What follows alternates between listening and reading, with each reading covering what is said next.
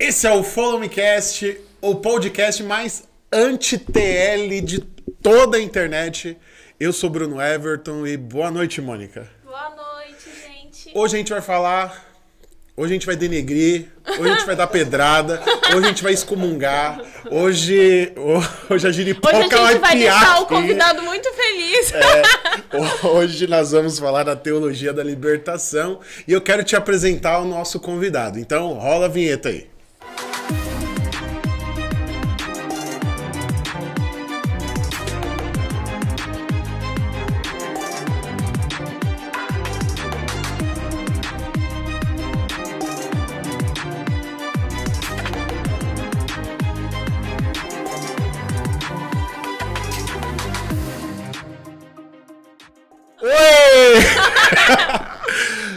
Professor Felipe, boa noite. Oh, muito boa noite, muito obrigado a todos vocês que nos acompanham aí.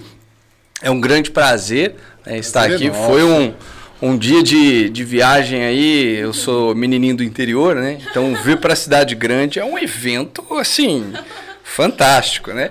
Mas foi muito bom para rever os amigos, né? Um grande abraço aí pro Fabião, né? Meu querido amigo Batera, né? Eu sou baixista, então a gente nos completamos, né? Dá muito certo junto. E é muito legal estar aqui. Obrigado pelo carinho de vocês, a confiança de vocês, né? É, enfim, vamos fazer o que eu mais gosto de fazer, né? Ah, vamos cutucar os hereges. Então, olha, já pega esse vídeo, já compartilha com o herege que você, com o amigo que você tem. Com seu herege de estimação. Manda pro seu padre. A probabilidade dele gostar desse episódio é grande. Ou não. Mas já não deixe de curtir esse vídeo, já começa a compartilhar para que a gente possa, né, para que você possa evangelizar aí o maior número de pessoas possível. Então vamos, como, como diz o Jack Stripador, vamos por partes. vamos lá, né? Teologia da libertação, né? O nome aí já não favorece a obra, né? Porque não é muito teóloga. É- É uma teologia que não acredita muito em Deus. E que não, liberta, de nada. pelo contrário. É, tem até uma baita de uma propaganda enganosa, mas tem uma grande propaganda, né? Que é o forte do comunismo aí também. Mas, professor, como é que a gente pode definir teologia da libertação? Vamos começar definindo teologia da libertação? Acho que. é, Bom. Vai pro inferno. teologia da libertação. Como é que a gente pode definir essa teologia? Vocês conhecem o Bernardo Kister? Sim. Eu acho ele fantástico. Sim, um eu dia eu, eu fui no CPEC Brasil lá, encontrei com ele e fiquei tão feliz porque ele me chamou pelo nome, ele me conhece, olha que bacana, eu fiquei tão feliz. Mas é, eu acho interessante um termo pejorativo que ele usa, que é, é a teologia da libertinagem, na verdade. Né? Que, na verdade, você não se liberta de nada, né? É um, é um baita nome bonito, né? que é, passa uma propaganda fantástica de liberdade, de libertação, de você tirar um peso que atrapalha para você chegar teoricamente é, em uma determinada salvação. Mas na verdade não é nada disso. É simplesmente uma ferramenta política né, que infelizmente é, entrou dentro da nossa igreja e isso fez muito mal para o clero, isso fez muito mal para a nossa liturgia, isso fez muito ma mal para o rebanho de Cristo, né? E até hoje, né, nós que eu sou de 88, né? Isso começou a criar um corpo muito forte, né? Na América Latina, final dos anos 60. Então pensa, você tem um tempão aí, uma construção de uma consciência diferente, de uma visão deturpada de fé, e você tem gerações que nasceram com isso já sendo a regra do jogo. Né? Então, pensar uma doutrina, uma igreja na ausência da teologia da libertação é, é, é quase que você né, imaginar um mundo de fantasia, né, um jogo de RPG. Né, nós não conseguimos nos livrar 100% disso. É uma sombra né, que nós carregamos. Eu costumo falar que é tipo a sombra de Sauron, né? No, no Senhor dos Anéis, né? Essa referência é. É, e- ele não está ali em corpo, né? Mas a sombra dele mexe com as pessoas, né? Ele guia os seus exércitos e tal. Então, a teologia da libertação é isso. Ela desperta essa sombra dentro da igreja e acaba cegando né, a, as pessoas que fazem parte dela. É uma baita de uma propaganda enganosa. Que esvazia, né? A, eu acho que um. Acho que é, um, é uma forma de você sentir o cheiro de arroz queimado que tem nela é quando você, você percebe que ela esvazia a, a espiritualidade, né? Mas ah, uma dúvida assim que eu tenho em relação à, à teologia da libertação, que eu já vi algumas pessoas comentando e eu, eu acho que talvez sejam linhas distintas que as pessoas tenham de, de entendimento da teologia da libertação. Assim, em algum momento ela foi algo bom? Não. Nunca. Não, nunca, nunca. Né, Não é que- porque né, que tem gente que fala assim, ai, começou bem, aí sei lá. Não, desviou." nunca, nunca Não, começa nunca bem. começou Nunca começa bem. É tipo droga. A droga ela nunca é boa pra você. Sim. Ela durante um tempo você na sensação de estar no controle, né? Você pode causar essa, essa sensação de alívio, né? Ah, eu tenho um dia estressante, então aqui quando eu uso essa determinada válvula de escape aqui, que seja droga, que seja isso, mas algo que que te tira né, da, da, da, da realidade, né? Não te ajuda a resolver um problema, te ajuda a mascarar um problema. Então, não é porque é uma novidade, é um começo, que parece ser algo bom. Não, é ruim, é só com o tempo ela só vai piorando. Para a gente ter uma ideia, né, do o que, que é, quando começa isso, né? Como, como, como que nós rastreamos a origem disso? Vamos lá. É, em 2014, não, 2000, e- 2012, do- 2011, 2012, eu comecei meu estudo de teologia. E eu cresci na Canção Nova, quem não me conhece aí, eu sou Felipe, cheguei, meus pais, né, o Dunga e a Neia, com três anos, chegamos na Canção Nova, e lá, né, cresci no início, né, da, da prática, né, do, da, da, da renovação carismática, né, com o Padre Jonas à frente e tal, tive a graça dele ser meu vizinho, estávamos conversando sobre isso agora, né? E ali eu convivi com o, o coração, né, de uma nova evangelização, né? Que muitos ali começaram, né, a, a evangelizar de uma forma nova, em oposição à teologia da libertação de forma não intencional. Muitos não sabiam o que, que era de fato teologia da libertação, mas já incomodava, porque né, a, a renovação carismática, ela, no seu início, pelo menos, ela nunca pretendeu ser uma ação política, nada disso. Mas eu cresci com alguns, a- algum, alguns rótulos. Né? Aquele ali, aquele padre, hum, ele não é da renovação. Aquele padre ali é da teologia da libertação. Ah, aquele padre ali é da renovação. Ah, aquele padre ali é meio. E para mim não fazia sentido nada disso. Depois, maduro, passando por uma, diver- diversas experiências dentro e fora da igreja, né? É, eu me apaixo, eu sempre fui apaixonado por história, né? Me formei em história. Uma das vertentes da história, né? Uma das matérias, né? Historiografia, é, nos ensina como ler, como escrever a história. Qual é o viés da história que você vai escrever? Você vai escrever a história de um povo pelo viés econômico, pela, pela sua sequência de vitórias militares, pela história dos seus reis, enfim. E o que mais me chamava a atenção era o fator do sagrado. Por quê? A partir da relação que uma civilização tem com o sagrado, com a sua visão de Deus, né? é um Deus da guerra, é um Deus é, da reprodução, é um Deus feminino, Deus masculino. é, a partir daquilo, eles criam as suas regras internas, eles criam a sua cultura e, e criam automaticamente o seu comportamento com outras tribos. Né? O seu corpo de leis vai vir a partir do sagrado. Nós temos como crime pena é, matar alguém, por quê?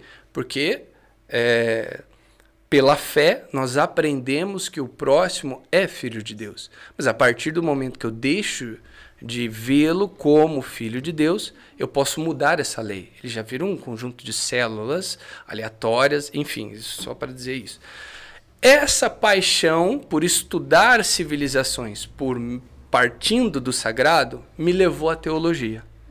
E quando eu comecei a estudar teologia, pela carga né, é, cultural das matérias de história. Isso me facilitou entender muita coisa, né, as matérias de Bíblia, história do povo hebreu, história da igreja, é, a, a alguns contextos históricos de dogmas né, que eram é, decretados e tal, é, me fez ver ativar as memórias de acordo com os discursos de alguns professores a respeito da pessoa de Cristo, de como Cristo atuava, quem era o principal público dele. Quem são esses, esses excluídos, esses desfavorecidos? Qual é a missão do Messias? O que é essa revolução que o Messias veio fazer? Então, tudo isso me chamava atenção e ativava algumas lembranças. Né? E aí eu decidi, ao final do meu curso, né? eu fiz o meu TCC falando sobre a influência é, da devoção à Nossa Senhora Aparecida, como que isso foi o elemento mais importante para a formação do povo brasileiro. É, então, antes de bandeira, antes de qualquer coisa, nós temos Nossa Senhora que colocou da princesa ao escravo né, num pacote só como filhos da mesma pátria, submissos a uma mesma mãe, a uma mesma rainha, como os milagres dela, enfim. Depois que eu entreguei meu TCC, formei e tal, falei, não, agora eu vou estudar teologia da libertação. Agora eu vou ser um infiltrado. E aí eu coloquei o Anel de Tucum, aí, aí eu li diversos livros do Leonardo Boff, do o mais antigo, eu acho, que temos da, de, da Teologia da Libertação, que é do Gustavo Gutierrez, que se eu não me engano, acho que é de 71, o livro, eu, eu acho que é, posso estar errado aí. E fui estudando todo esse conceito, tudo que eles pregam a respeito. Missão da igreja, função do sacerdote, função do teólogo, função das ovelhas de Cristo, função do Messias. E aí tudo isso eu falei, caramba, então é assim que funciona a cabeça deles. Então é assim que eles trabalham, então é assim que eles vão ressignificando as coisas, né? vão criando essa heresia sem precisar alterar qualquer documento da igreja. Então é um negócio de gênio, sabe? Você tem que ser você tem que ser gênio. É igual tipo assim, você vai olhar os inimigos do Batman. Não tem um inimigo do Batman que não tem doutorado. É, é, não tem, cara. O, o Coringa tem, o Mr. Freeze tem, a, a, a Eva Venenosa tem, o Pinguim. Todo mundo tem doutorado em alguma coisa. Até você ser gênio do crime, você tem que ser gênio, né? Quando a gente teve um episódio aqui falando sobre excomunhão, o padre falou isso, né? Tipo, até pra você ser herege, você precisa. O Márcio falou isso, né? Na verdade, numa outra mas o padre reforçou isso, porque ele falou, não é qualquer um não que consegue ser herege, tem que ser muito inteligente tem que ser pra muito ele. inteligente pra você ser herege. É, e, e, e, digamos que a questão né, da, da teologia da libertação, né? Ela adentra o Brasil numa real, num contexto, numa, numa virada, né?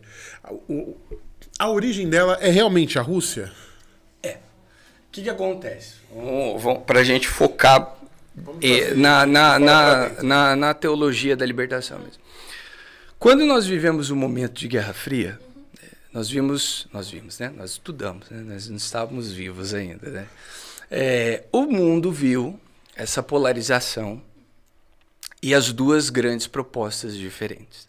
Você tinha lá o, o, o lado vermelho da União Soviética, que pregava um modelo X político, econômico, um Estado muito forte, autoritário. Nós vimos ali a corrida armamentista, a corrida tecnológica, né? É, um corpo de leis X, uma liberdade X e tal, para os, aquela população. E diga-se de passagem, não houve um, um único. Fica o desafio aí. Eu quero ver quem de vocês que nos ouve aí consegue me mostrar um país que decidiu ser da União Soviética. Todos foram conquistados. Todos precisaram tomar um banho de sangue para fazer parte disso. Então você tinha lá a Rússia e tinha os países satélites que funcionavam a seu favor. Do outro lado, você tinha, né, não vou dizer que é o paraíso, mas você tinha os Estados Unidos liderando com o mundo livre, né, a proposta tentadora, né, a liberdade do capitalismo, em que você pode tudo, você fala tudo, tudo é um produto. A sua opinião é um produto, esse boné é um produto, o que você fala é um produto, o que você veste é um produto, tudo tudo isso é um produto. E o que, que vai sustentar o mundo ocidental? Você tem a liberdade econômica, você tem a proposta de um Estado menor do que a iniciativa privada, e você tem a fé no Deus judaico-cristão. Então, isso vai sustentar este mundo. Quando nós vemos ali, desde a época do Nikita Khrushchev, que queria expandir, queria vencer esse mundo livre, ele entendeu que ele não conseguiria né, jamais vencer esses dois grandes obstáculos: o mundo livre e a Igreja Católica. Então, não tem como você vencer esses dois. O que é que você precisa fazer? Você precisa mudar a estratégia, você precisa fazer eles trabalharem a seu favor. Então, aos poucos, nós vemos, né, isso vai mostrar a queda do muro de Berlim e tal, todas essas coisas. Nós vamos ver que o que a proposta do socialismo, ela deixa de ser apenas um modelo econômico político autoritário que nós vemos, se você pesquisar lá, você vê o tanto de campo de concentração, de trabalho forçado, toda coisa ruim que aconteceu na China, na Rússia, Vietnã, tudo isso. A Cuba, né, por exemplo, tá mais, mais pertinho aqui também. Nada foi bom e dificilmente se sustenta, porque você fecha o país, você fecha a liberdade das pessoas, você, é, você começa a ter que sugar isso de algum lugar. E aí isso passou a ser cultural. Isso aos poucos foi se tornando uma guerra cultural. Então você ia inflamando nas pessoas, né, ou não pegarem armas, mas usar a camiseta do Che Guevara. Que, que, que, que burguês safado hoje, né? Não usa uma camiseta do Che Guevara. Nós vimos aqui no, no Rock in Rio agora o, o, o, esse bando de babaca, desculpa falar, a burguesia fede. O cara com a blusa de marca, boné de marca, vendendo música Sim. num evento em que você paga caro Mil pra caramba para você entrar. Você ganha dire com direito autoral da, da sua música é uma classe limitada burguesa, burguesa assim, né? Que o, o termo original nem era para ser esse, né? Mas acabou ficando isso. Que tem condição de pagar e você fala burguesia fede, né? Já quantas vezes já repetimos esse, esse, essa coisa em outras músicas também. E aí reclamar que a É, não, e, e, entendeu? Então essa coisa passa para o cultural dentro da igreja também. Uhum. Então o que que acontece? Quando é, nós temos esse entendimento, né, a partir do Nikita Khrushchev para frente. O primeiro nome que vai se destacar nisso é o Gustavo Gutierrez, que vai começar com esse teologia da libertação. Né? E o que vem a ser a teologia da libertação? Nada mais é do que um tentáculo né, dessa proposta política, social, econômica que vem dessa raiz, dessa semente né, da União Soviética, para chegar na sociedade. Então, como é que isso vai funcionar? Eu vou falar para o cristão pegar arma? Não. Eu vou falar para o cristão é, ser violento nisso, isso? Ainda não. Ainda não. Mas eu vou começar a mudar as coisas. Eu preciso mudar a Bíblia? Não. Mas eu posso trocar o significado das coisas. Então, a luta da União Soviética é contra o quê? É contra o sistema. Então eu preciso mostrar que o Cristo não luta mais por todos, ele luta contra um sistema. Eu preciso mostrar que a igreja veio para salvar todos. Não. A igreja ela foi feita, manipulada pela classe burguesa, assim como na sociedade capitalista nós temos divisões de classe, a igreja nós também temos divisões de classe, alto clero, baixo clero, e os leigos, que são a base da pirâmide. Então, a igreja precisa se livrar da sua tradição, da, das suas heranças culturais burguesas que afastam o excluído pelo sistema, para sim ela fazer a verdadeira revolução integral que vai salvar de fato o oprimido. Então, eu não precisei tocar na Bíblia. Eu não precisei reformar nenhum documento da igreja. Eu simplesmente comecei a alterar os significados das coisas. E veja só como é uma reação em cadeia. A partir do momento que eu mudo o significado do Cristo, consequentemente, eu mudo a economia de salvação. Eu mudo a função da igreja. Eu mudo a função do sacerdote. Eu mudo a função do leigo. Eu mudo o ideal de certo e errado.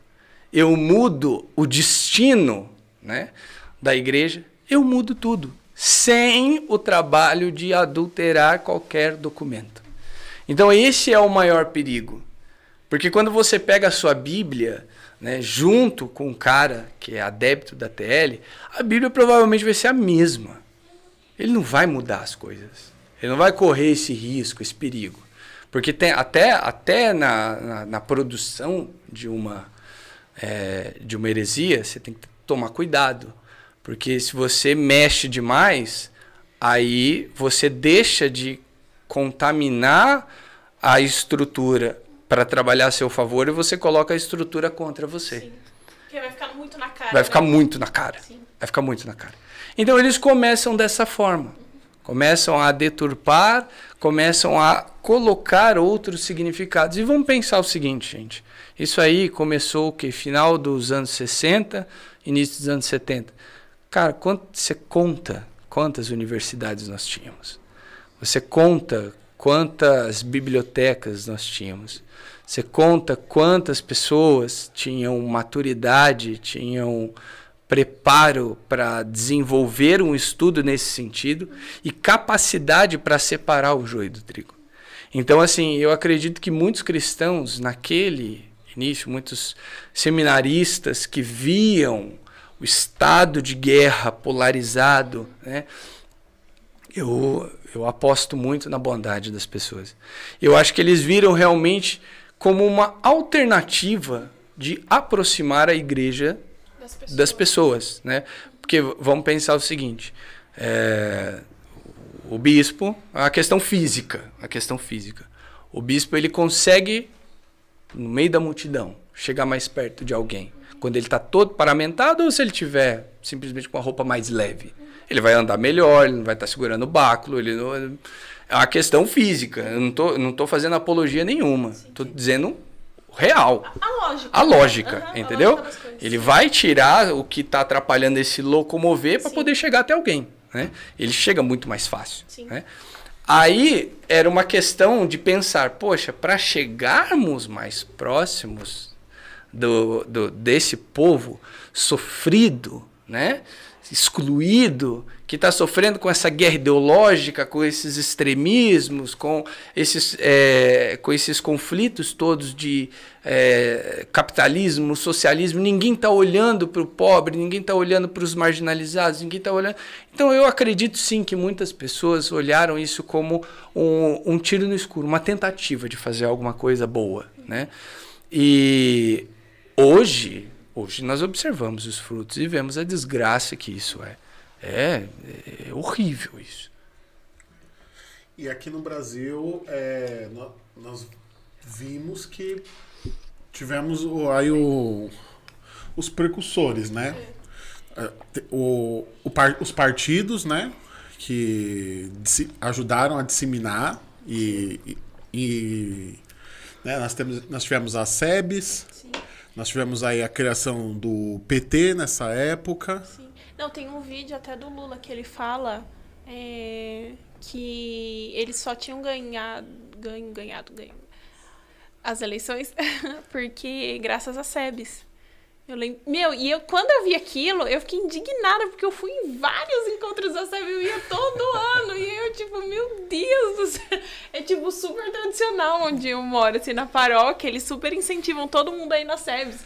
O que que falam lá? E Só meio que se instaurou por aqui, né? Sim. Então meio que adentrou, né? Porque isso foi o, o Gutierrez é daqui do Peru, se eu não me engano. Isso, do Peru.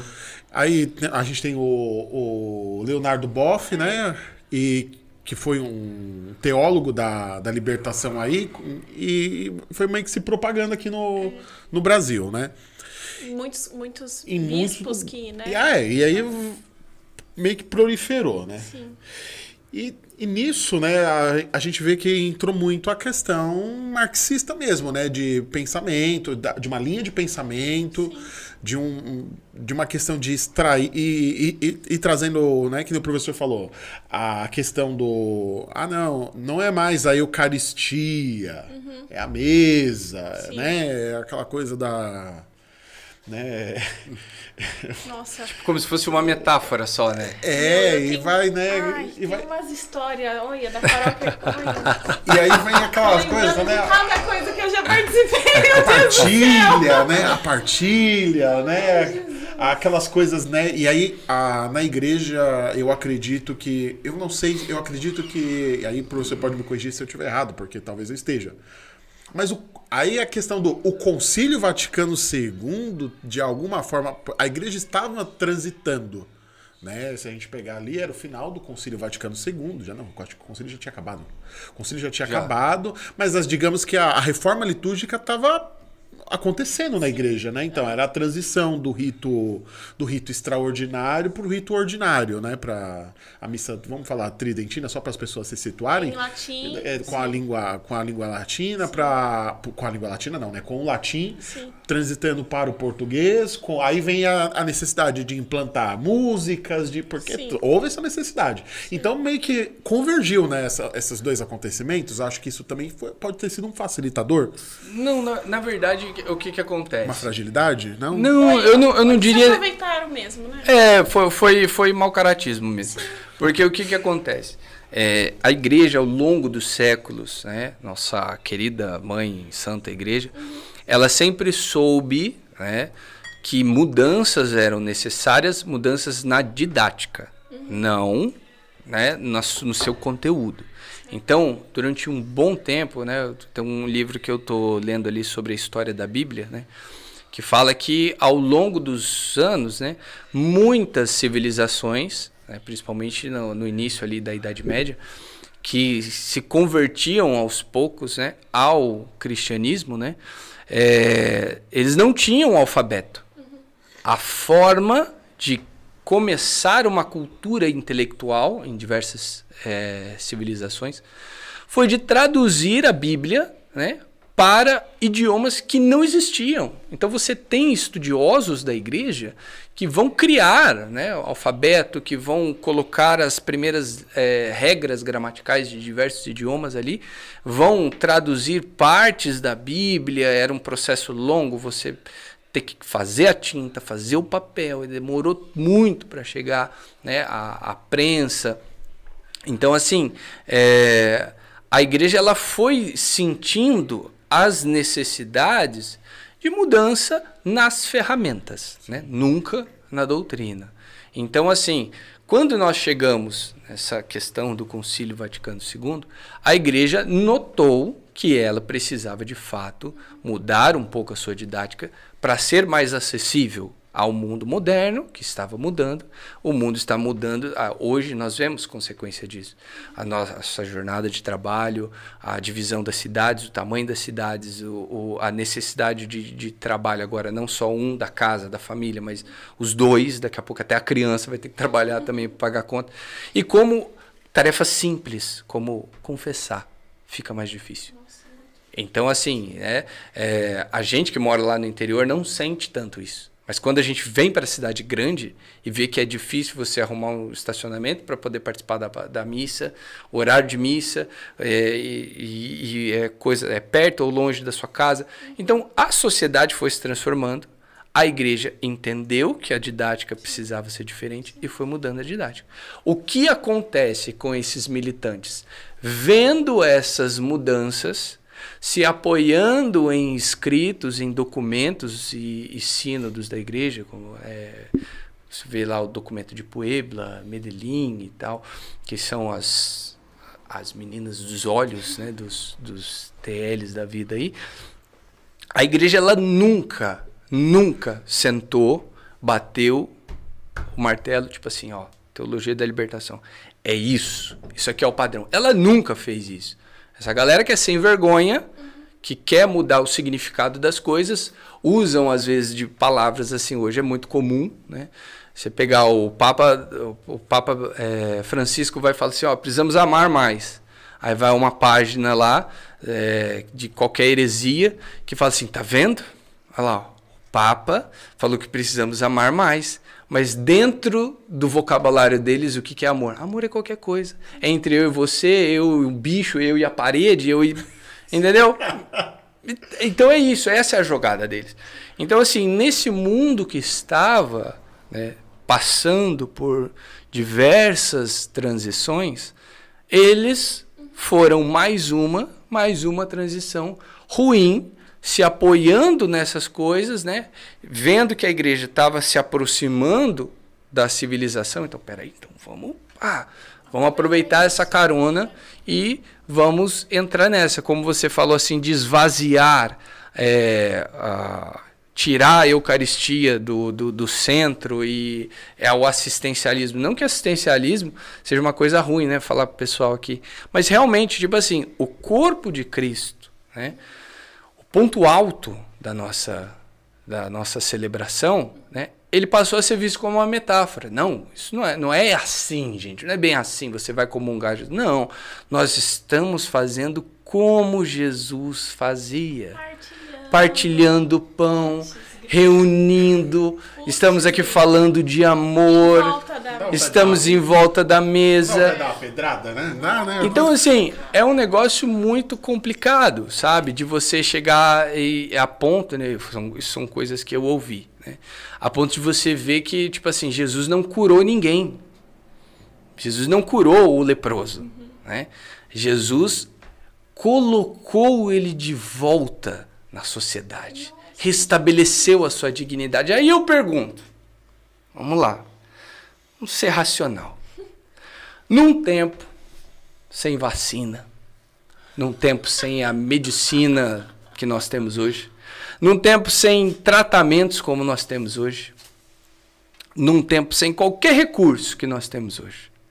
Como é que você coloca de volta na sociedade alguém leproso, alguém que está morrendo, quase um zumbi, alguém que está com ferida aberta, está atraindo mosca, que corre o risco de passar essa doença para alguém.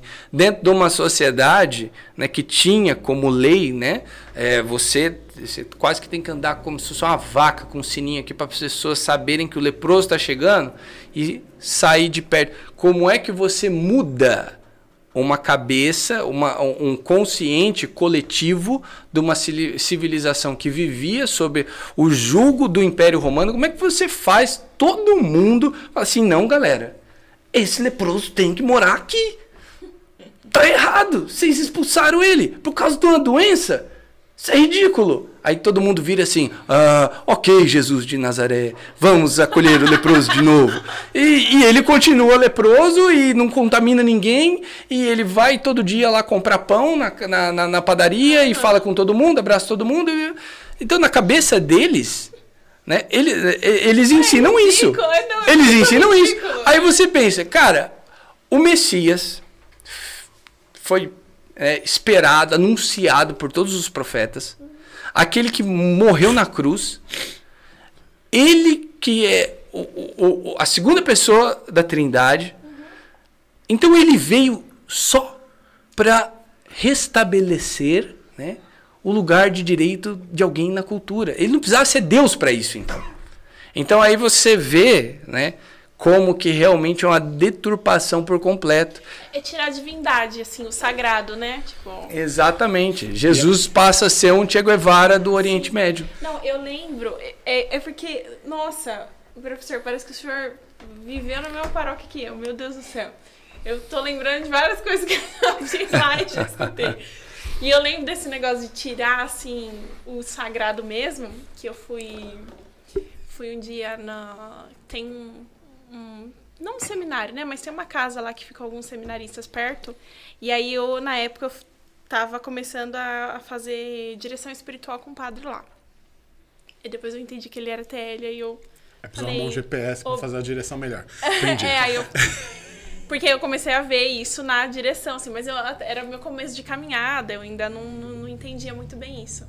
E aí eu lembro que eles estavam tendo, tipo, uma formação assim, e ele falou, ó, eu vou participar da missa com a gente, e depois eu te atendo, aí você confessa, eu falei, tá bom. Aí tinha um altar pequenininho assim no meio, o padre celebrou com a estola de crochê coloridinha. E aí ele deixou é, a, as, part... as hóstias, né? Jesus ali, tipo, em cima da mesa e cada um ia lá e pegava. Aí ele falou, vai lá pegar. Aí eu fiz. O que eu faço aqui? E aí foi isso. Aí, tipo, literalmente, estava o altar no meio, todo mundo em volta e foi lá pegar. Ele, não, que esse é o nosso momento de partilha. Aí eu falei, acho que alguma coisa, algo de errado não está certo. É, acusa, né? A a consciência acusa, Porque não se adianta. eu, é, eu olhei e falei, cadê ali o sagrado que eu tô aprendendo, né? Eu tinha feito retiro, tá? Não sei o que, aquela. A história da conversão da, da, da- da- do jovem rebelde, uma história e tal, aquela clássica e tal. Então eu tava começando a aprender o que era o sa- o sagrado. E aí eu, por mais que não tinha uma consciência bem formada, mas eu já tinha noção, assim, que, poxa, Jesus ali na Eucaristia, não sei o que, ele que cura. tu- Aí de repente vamos partilhar como se fosse, sabe, um pedacinho de pão. Que, Cara, isso é muito perigoso para nossa própria formação e consciência. Porque você olha e você fala, ah, É, não, não tem nada de extraordinário, digamos assim. Não tem, não tem um milagre ali, não é divino aquilo ali, né? Então, isso justifica muitas pessoas não quererem estar na igreja, não ver a importância da igreja, porque não entendem o espiritual do que há na igreja, né? Porque isso foi esvaziado. Né? E aí nós chegamos, né? Acho que aqui a gente está dando um pouco de um salto temporal, mas nós vamos ver lá que depois de Leonardo Boff, né, Gutierrez e tudo mais, nós vamos ver que a igreja tem um posicionamento, né? A igreja vai lá, ela, ela discute isso no campo teológico, né? Lá com Ratzinger, lá no pontificado do Papa já João Paulo II, e a teologia da libertação não passa lá no Não passa no crivo. não passou lá, né? Opa. É, Essa teologia não tem, não tem muito tel aqui nela, né? Tá Cara, os faltando- caras vão querer enganar justo o Bento XVI, o Ratzinger. Você tá louco? né? Então, assim, olhou, né? E aí a igreja toma um posicionamento onde ela fala, né? Olha, isso aqui não é. Não, mas ó, e tem uma coisa aqui para todos que nos ouvem aí, busquem esse é, esse esse esse esse livro. Tem um, um livro que eu gostei demais. é. Gostei demais no sentido de aprender ali, tá? Não que eu concorde com o livro. Quer dizer, de certa forma eu concordo muito com o livro. Existe um livro chamado Cartas Teológicas para o Socialismo. Ele é um livro escrito pelo irmão do Leonardo Boff, o Clodovis Boff, que inclusive ele largou depois a, a teologia da libertação. Esse cara é genial. Esse, o, o- de certa forma, tipo assim, eu, eu- depois que eu saí da faculdade de teologia, eu sempre olhava o, o Leonardo Boff como se ele fosse o magneto dos X-Men, sabe? Ele é um, um vilão chique. Ele é um vilão que tem argumento, Sim. que é, é bonita a fala dele. Ele, ele não é qualquer, ele não é um herege qualquer, né? Ele, poxa, ele é chique, ele é, é galã, ele tem um cabelo grisalho bonito, né? É, é fanta a barba escovada, poxa, deu. Até mesmo porque tem dinheiro pra isso. É, é, ganhou muito falando de pobre. Mas é, mas enfim, é, é um cara que de certa forma eu admiro muito, sério, né? Eh, Tem, ele, querendo ou não, ele é um dos maiores nomes da teologia aqui do, do, do nosso país. Mas é incrível que esse livro cartas teológicas sobre o socialismo. Ele conta né, de um grupo de pessoas, dentre eles está o, o, Leonardo o Clodovis, acho que o Frei Beto tá, tá também, e tem uma galera, que eles fazem uma viagem para três destinos. E é fantástico isso. Eles vão para Cuba, eles vão para Rússia e vão para China. Que ótimos lugares. E aí, o que que acontece? Peregrinação? O que que, que, que acontece nessa nessa nessa peregrinação, né, de de, de, de santos hereges da igreja?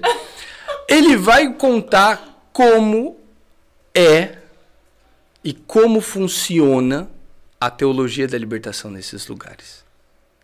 E aí é que missão, vem. Fazendo missão. Não, eles vão lá. Eu não sei o que, que era essa, essa, essa, essa equipe, que, que eles foram fazer. Mas é, o livro é como se fosse um diário de bordo e tal, eles vão explicando.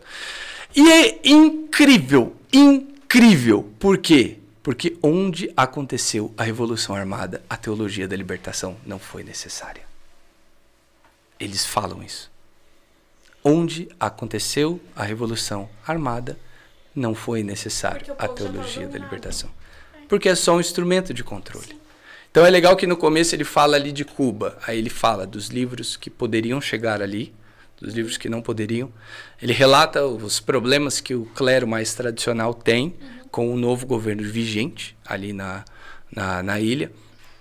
Ele fala que o ideal, né, tem uma página falando disso, que o ideal né, de, de homem, de valor, que é ensinado para as crianças é o modelo do Che Guevara. Nossa. Cara que foi lá, matou pra caramba e tal.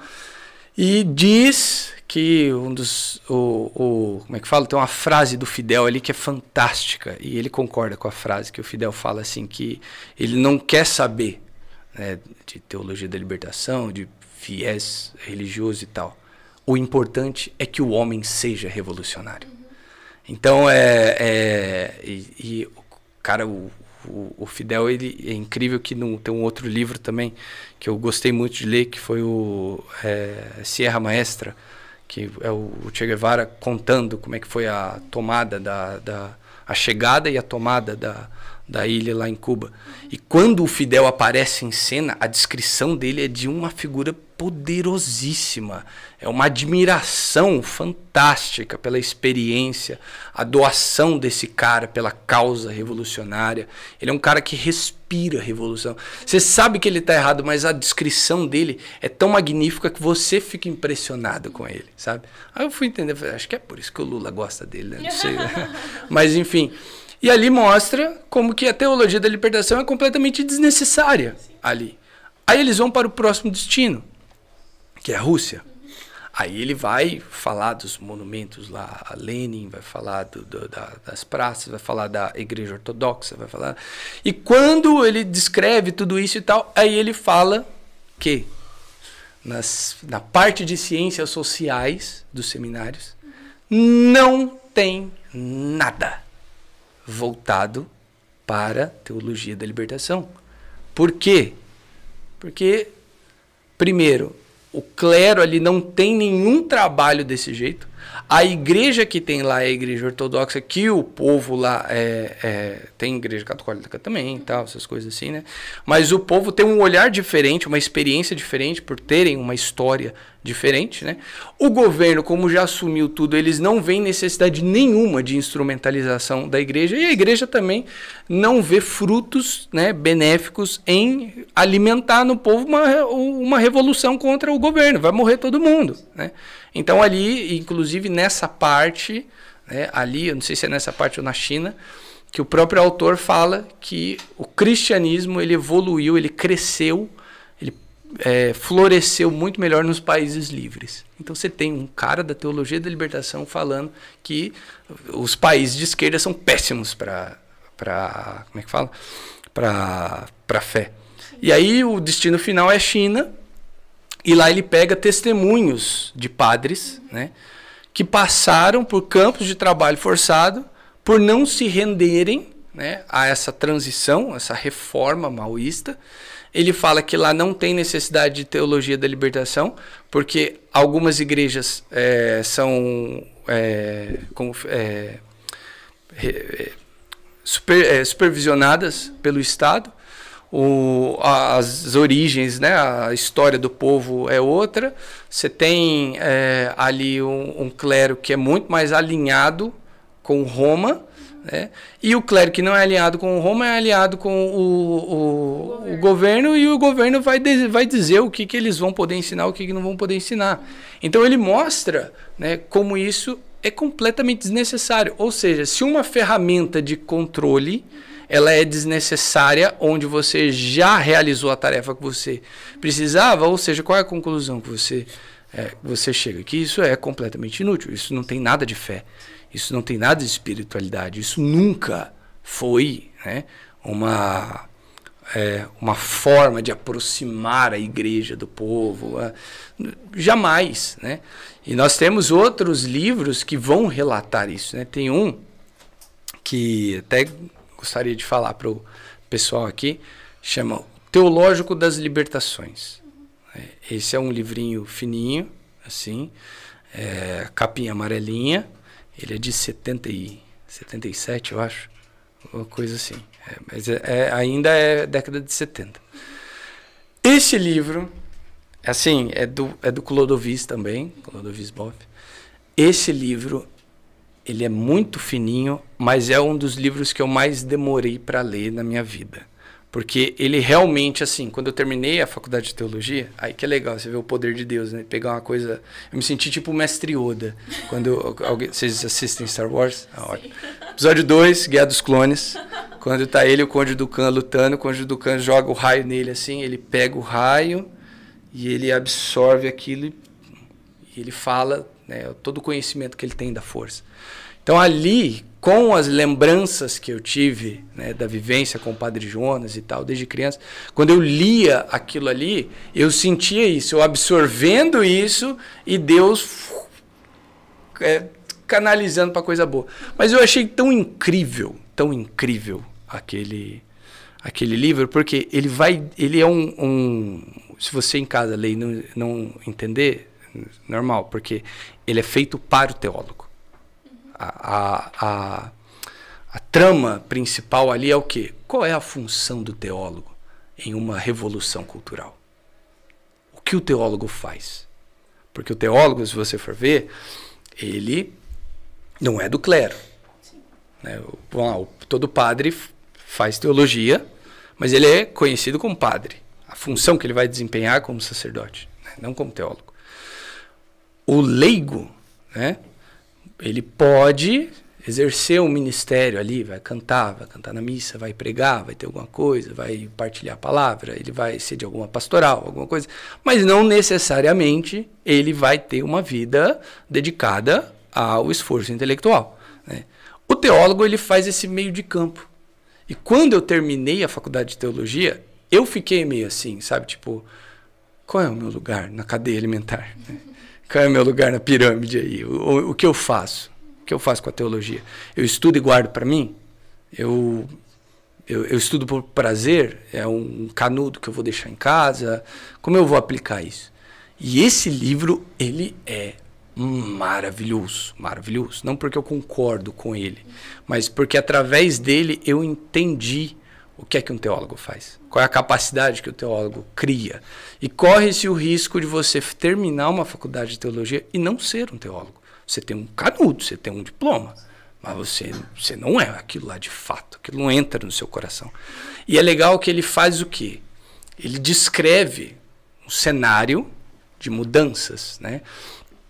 Ele descreve situações né, de revolução, né, da situação de, de pobreza, da situação de distância do clero, dos perigos do, do, do capitalismo, da luta de classes, né, de uma classe favorecida menor, mas que domina uma classe desfavorecida muito maior, que é essa classe capitalista, burguesa, que é responsável pela fome, pela miséria, por isso, por aquilo. E a igreja, quando se alia a essa, é, essa classe burguesa, a igreja dentro da sua hierarquia, de uma igreja de é, aspecto monárquico ainda, né, com a, os seus ícones, a sua liturgia que distancia o povo, que é, ele, ele diz isso, né? Que é a, classe do clero que produz a teologia e a classe do leigo que consome sem questionar. Aí ele entra, mas e o teólogo? Onde entra o teólogo ali? E aí ele começa a mostrar a capacidade né, que o teólogo tem de enxergar a graça de Deus acontecendo em meio a tanta desgraça. Ele consegue captar aquilo que Deus faz na história do homem. Ele consegue enxergar a providência divina né, de, de, de maneira palpável. Né? Ele, ele consegue captar o amor de Deus no ar, assim, onde as pessoas não conseguem. Porque o padre muitas vezes ele vai estar distraído com alguma coisa, porque o padre é aliado da burguesia. Né? O leigo estará distraído com os problemas do dia. E o teólogo, ele está ali no meio, mas ele tem essa habilidade que os outros não têm. Então, aquele livro, a princípio, ele começou a me estimular a buscar né, esse fio da graça que passa na nossa história. E é responsabilidade do teólogo enxergar isso né, e mostrar isso para as pessoas. Então, ele é uma espécie de, de pastor, vamos dizer assim. Só que aí vem a parte B. Mas onde essa graça passa? Essa graça passa na revolução. Essa graça passa na igreja do povo. Do oprimido. Não na igreja de Roma. A igreja passa. É, a, a, a graça passa para aqueles né, que vão em função do oprimido. Então, e é legal que no final deste, é, deste deste livro tem um diálogo entre três personagens: um revolucionário, um militante revolucionário, um como é que fala? É, um vigário e um teólogo. Eu esqueci o nome dos três personagens. Eu queria muito um dia conhecer o Clodovis. Ele ainda é vivo. Uhum e perguntar para ele em quem ele se inspirou para escrever aquele, para montar aqueles três personagens. E agradecer a ele por você não ser ele. Nossa, é.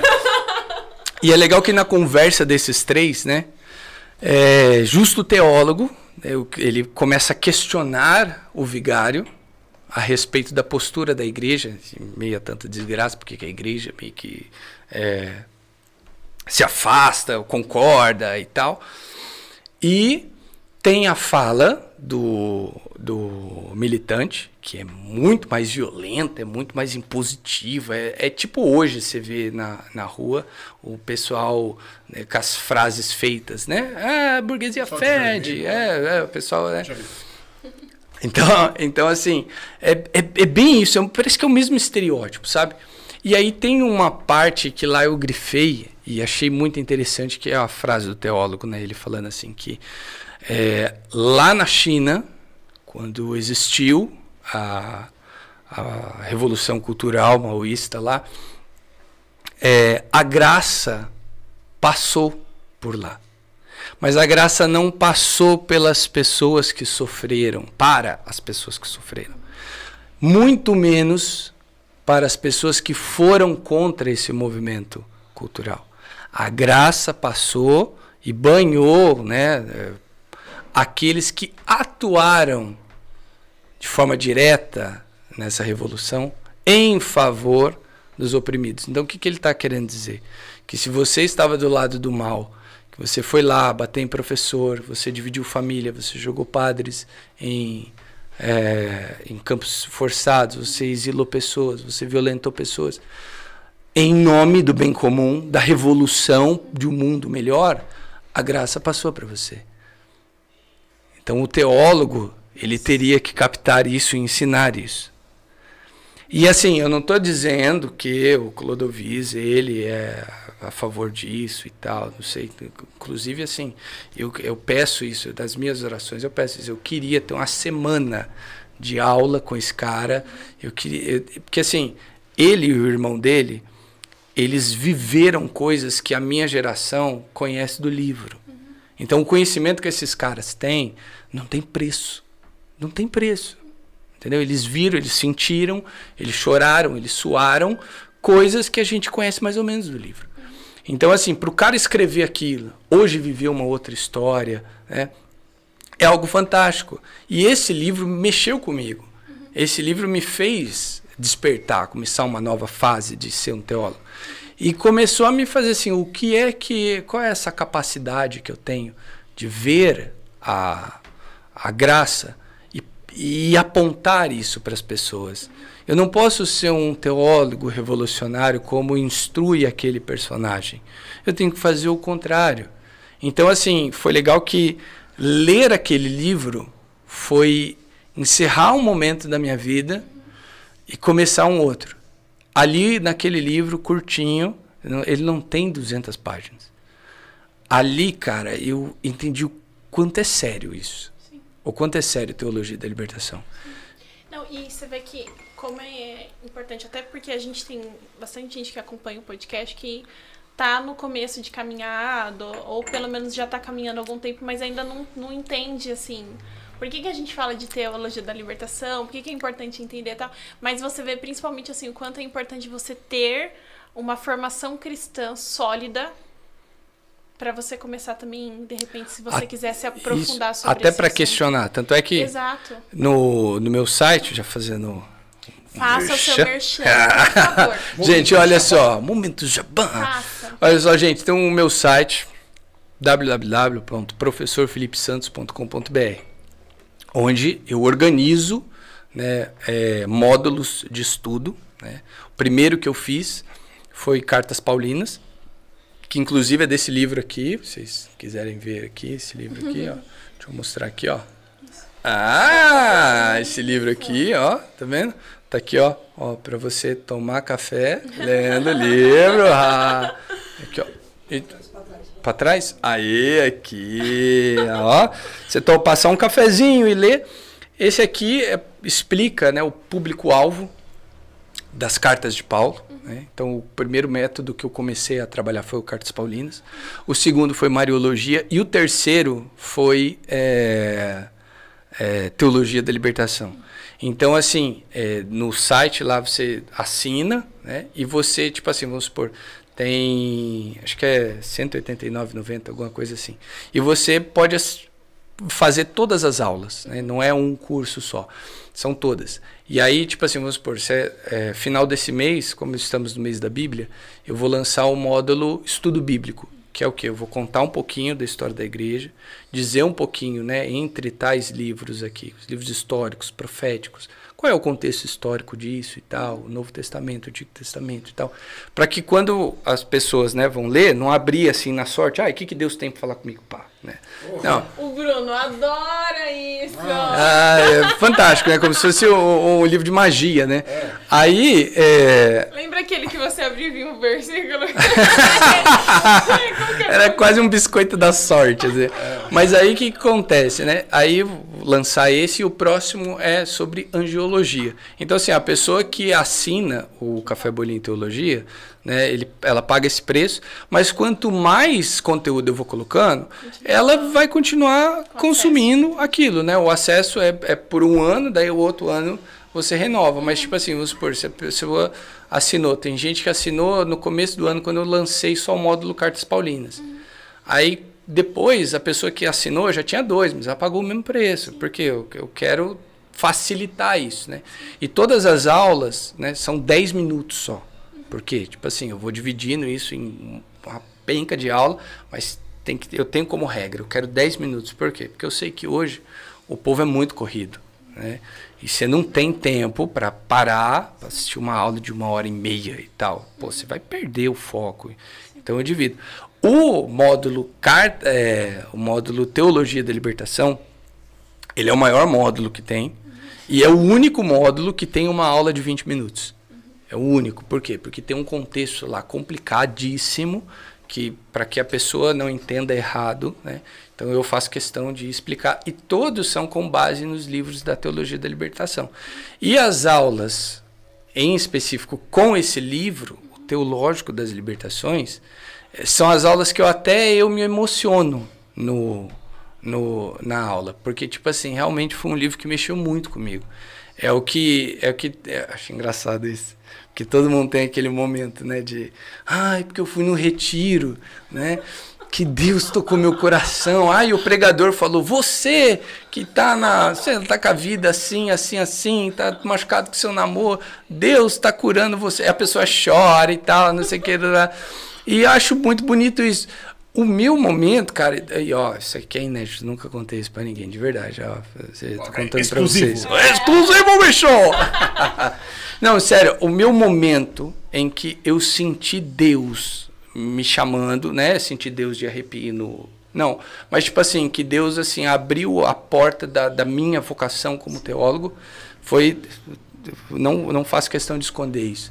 Foi quando eu estava de madrugada no meu escritório, cansado, depois que as crianças é, dormiram, tinha que fazer elas dormir para conseguir fazer a, a, a, as coisas da, da pós-graduação e tal.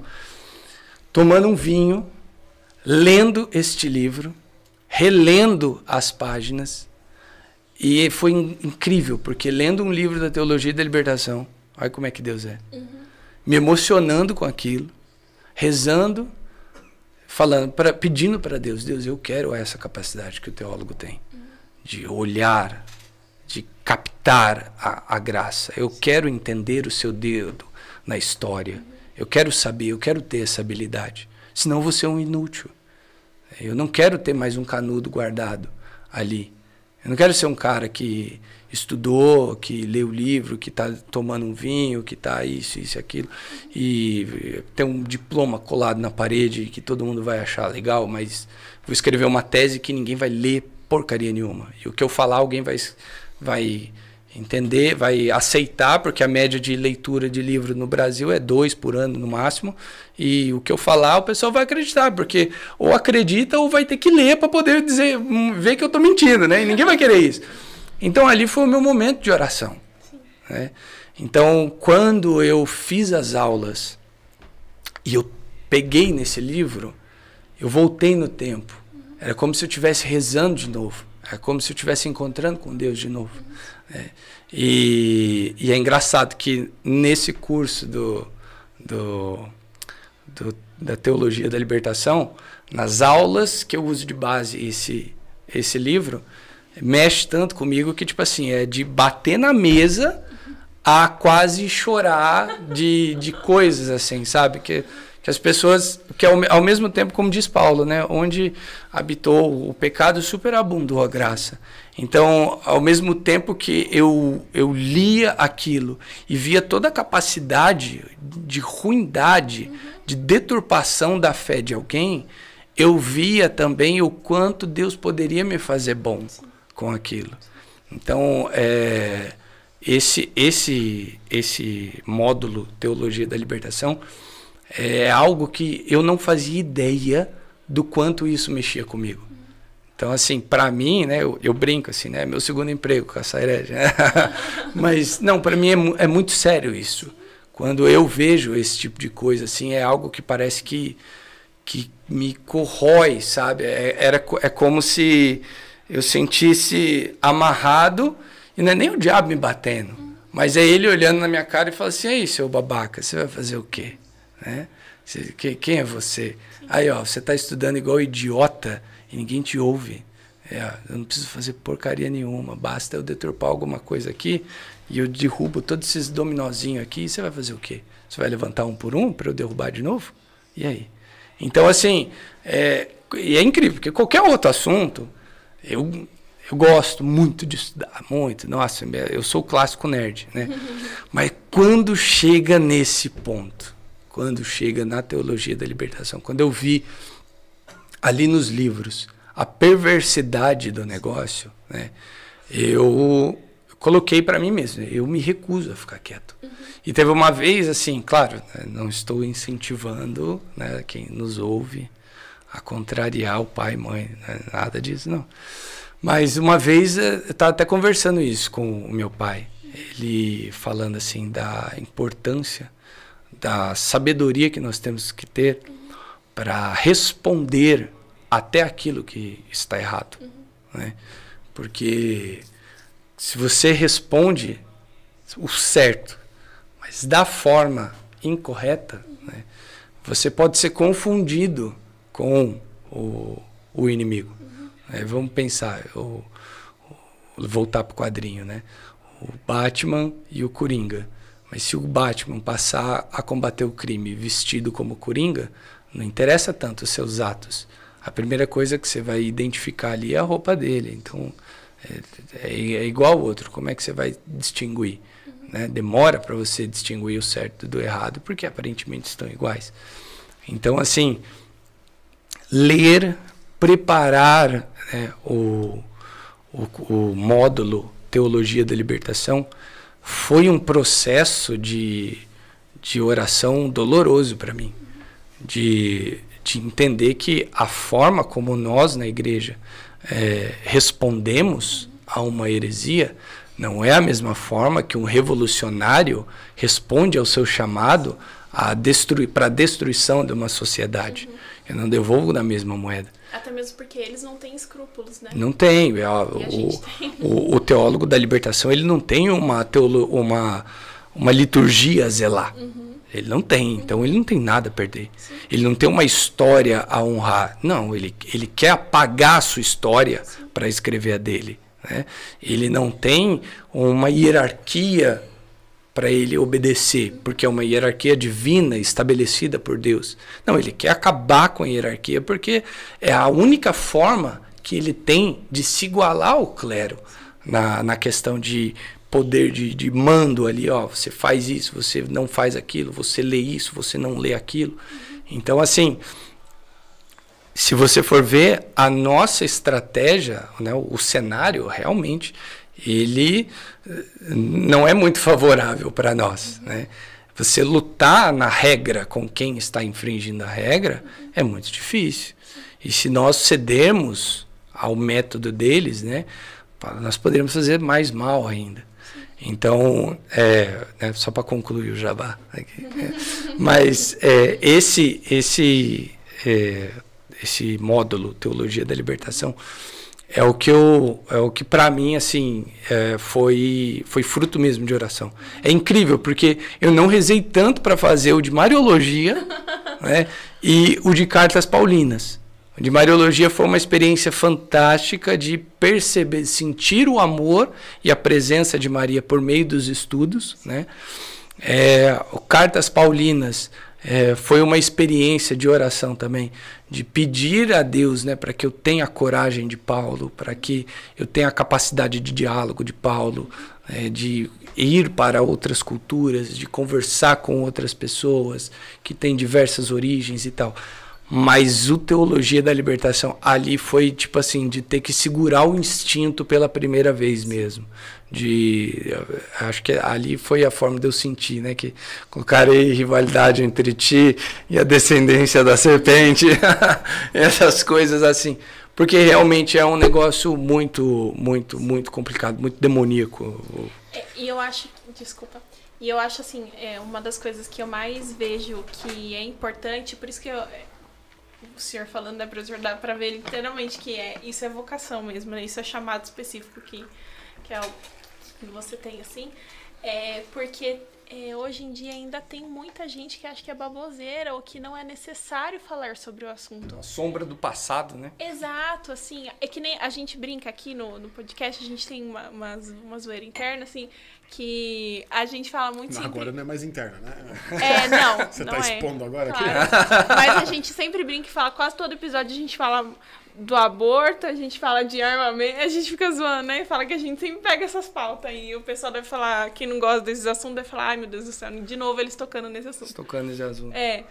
Mas porque tem gente que não consegue enxergar o mal que é gerado. E você precisa ter essa. É, pelo menos assim, talvez não vá se aprofundar tanto quanto o senhor, mas você precisa entender, a gente precisa falar sobre essas coisas, porque as pessoas precisam entender que infelizmente muito do que talvez a gente tenha de dificuldade de fé mesmo venha de você ter tido uma formação baseada em, em padres, catequistas, em contexto de paróquia que é completamente TM. Completamente e o quanto isso é, afeta a sua fé. Eu falo que eu lembro, assim, de que eu tinha uma dificuldade imensa com hierarquia.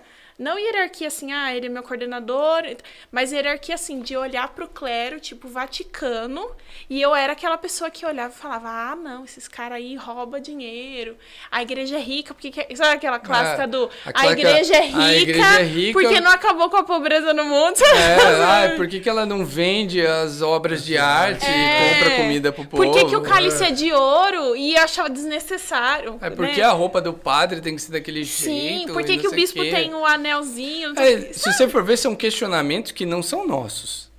Eles colocaram isso. Exato.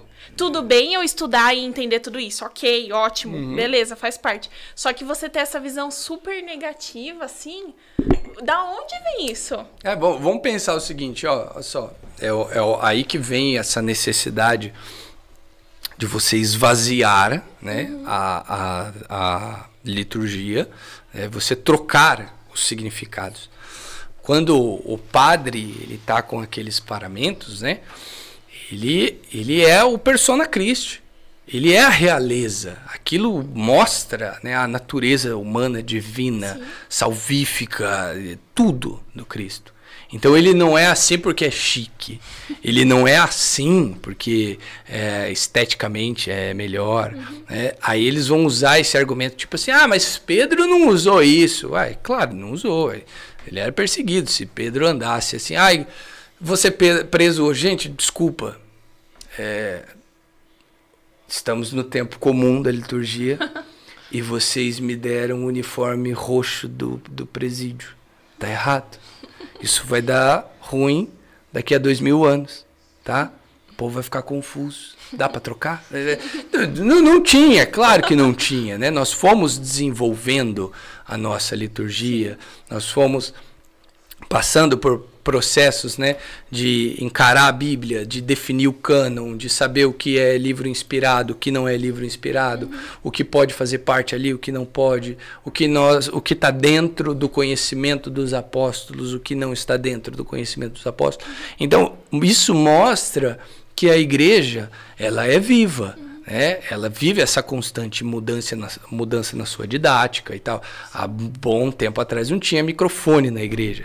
Hoje você vai construir uma igreja, você pensa na acústica. Sim, né?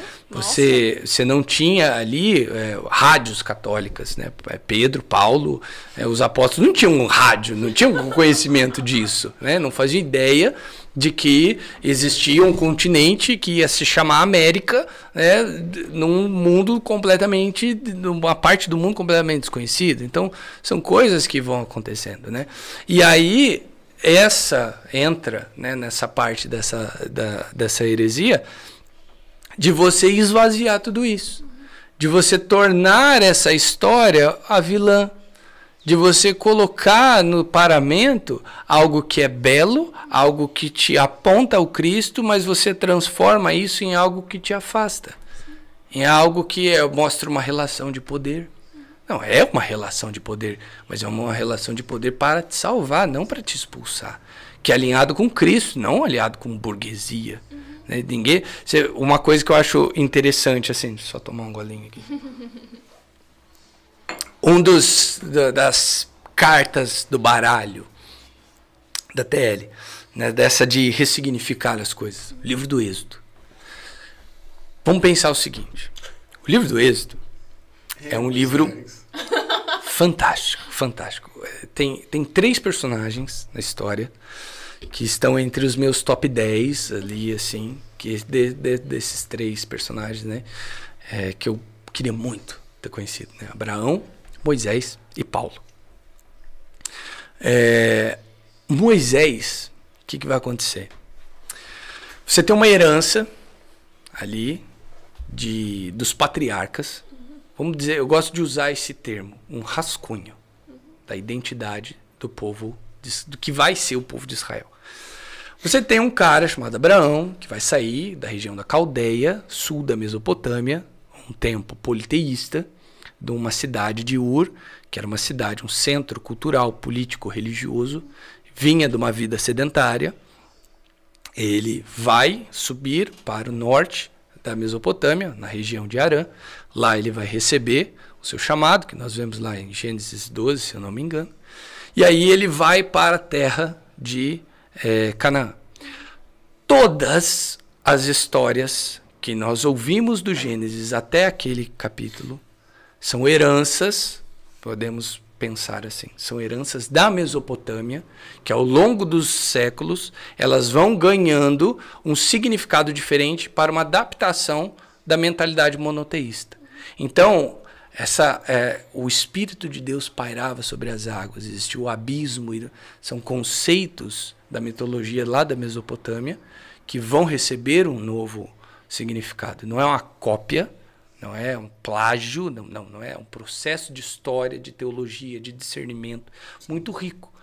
E aí, essa visão, Caim, Abel, Adão e Eva, né, a formação do homem, são coisas parecidas com o que os deuses antigos criavam, mas por quê? Você precisa de alguma coisa para você é, falar sobre o poder desse Deus. Beleza, eles vão ficar lá, o tempo dos patriarcas, passa seus tempos. Quando começa o livro do Êxodo, né, você já tem Hebreus. Que, o que, que significa Hebreus naquele contexto? Hebreu significa todo morador beduíno é, do deserto, gente assim nômade, né? É, quase que podemos comparar a, na, no tempo do, do Império Romano, que quem não era romano era bárbaro. Então você tinha ali os egípcios, os hititas, os, o, os mesopotâmicos, que eram os, os, três poderes mais desenvolvidos na época e tal. Então, os hebreus não significava ser do, do povo de Abraão, né? povo de Israel, não, não existia nem essa consciência ainda. Moisés vai ser criado naquela corte do faraó. No início do, do êxodo, nós vemos lá a alternância de poder. Sobe um outro faraó, que não conheceu José do Egito, papapá. Então nós vemos ali uma possibilidade da alternância de poder de quando os Ixos vão dominar aquela região. Né? Depois eles perdem o poder, os, os, os egípcios tomam o poder de novo, papapá. Né? Então, quando nós começamos na vocação de Moisés, que ele vê a sarça ardente, que aquele Deus se manifesta, eu gosto de pensar o seguinte: Moisés foi educado em um centro politeísta também, então é muito importante que aquela manifestação ali, até Deus falar quem ele é, se levarmos um pouco ao pé da letra aquilo, aquilo podia ser uma manifestação de qualquer, pante qualquer deus do panteão egípcio. Moisés conhecia. Mas quando ele fala, eu sou o Deus de Abraão, Isaac Jacó. E tal, então você tem uma ligação, você tem uma próxima etapa da história. E ele chama Moisés para o quê? Ó, eu ouvi o clamor do meu povo. Eu vou, estou chamando você para ir lá liber, libertar esse povo. E através de você, eu vou mostrar o meu poder. Eu vou ferir o Egito. Eu vou endurecer o coração do faraó. Nós temos um discurso muito bonito para mostrar como que Deus está à frente de tudo. Que tudo é feito por ele. Tudo é feito pela vontade dele. Nada é feito sem ele. Então nós temos aquele conceito maravilhoso, a resposta, um dos versículos mais lindos da Bíblia. Quando ele pergunta, quem é você? Ele fala, eu sou que sou. Que resposta maravilhosa! Um Deus que não cabe dentro de um conceito humano. Um Deus que não tem imagem, um Deus que não pode ser quantificado, qualificado, experimentado, provado, não tem cor, não tem cheiro, não, não tem nada. Ele não cabe dentro do intelecto humano. É a primeira vez que nós vemos ali um ser humano finito, né, que contempla a manifestação do infinito. É algo muito rico. Né? Eu sinto inveja de Moisés por isso. Eu queria viver isso uma vez. Eu ia ficar, eu ia chorar. E aí ele começa a mostrar, né, a, o poder de Deus atuando no Egito. Não é que Deus é ruim. Ah, se você lê de maneira errada, você vai pensar, nossa, que Deus zoado esse, né? Ele vai, soca lenha no Egito, aí na hora de mandar o povo embora, ele que, que ele faz? Ele endurece o coração do faraó só para o Egito apanhar mais. Que, que, que lógica é essa, né? Que Deus ruim é esse? Então, interpretações erradas. Mas aí o que, que acontece? O povo guarda a sua lembrança mais preciosa. É o Deus que nos libertou. É o Deus que abriu o mar, é o Deus que mandou as pragas, é o Deus que mandou aquela sua manifestação de uma coluna de fogo guiando o povo de, de, de noite, é a coluna de vento, é, é, é, a proteção ao acampamento, é o mar que abre, é o mar que fecha, é Deus que fala com Moisés, ó, bate na, água, na rocha aqui que vai sair água, é Deus que faz tudo. Então aquele livro mostra para dizer o quê? Não existe separação na origem deste povo entre Deus e a história da humanidade. É uma só. Então é bonito ver a teologia né, da origem do povo de Deus. Né? Aí o que, que essa desgraça da teologia da libertação vai fazer? Não. É porque o povo foi liberto do sistema opressor. Olha, olha, olha, olha tudo isso de bonito que eu falei. Olha tudo isso de bonito que eu... foi na lata do lixo, por quê? Porque um desgracento Sim. do anel de Tucum, Sim. né? Ele jogou tudo isso fora e falou que o quê? Que o povo estava sendo injustiçado pela classe superior. E aí, Deus, para livrar o oprimido do sistema opressor, retira o povo do Egito para começar um sistema justo. Olha, a teologia foi embora. Foi embora. Qual Deus judeu. Foi embora, né? Deus foi embora. Qual judeu uhum. você acha que faz essa leitura? Qual judeu você acha que olha para o livro do Êxodo uhum. sem se emocionar e fala: não, isso aqui, isso aqui foi uma, uma alternância política só. Deus escolheu Moisés lá para construir uma lei mais justa que favorecesse o oprimido. Não é nada demais.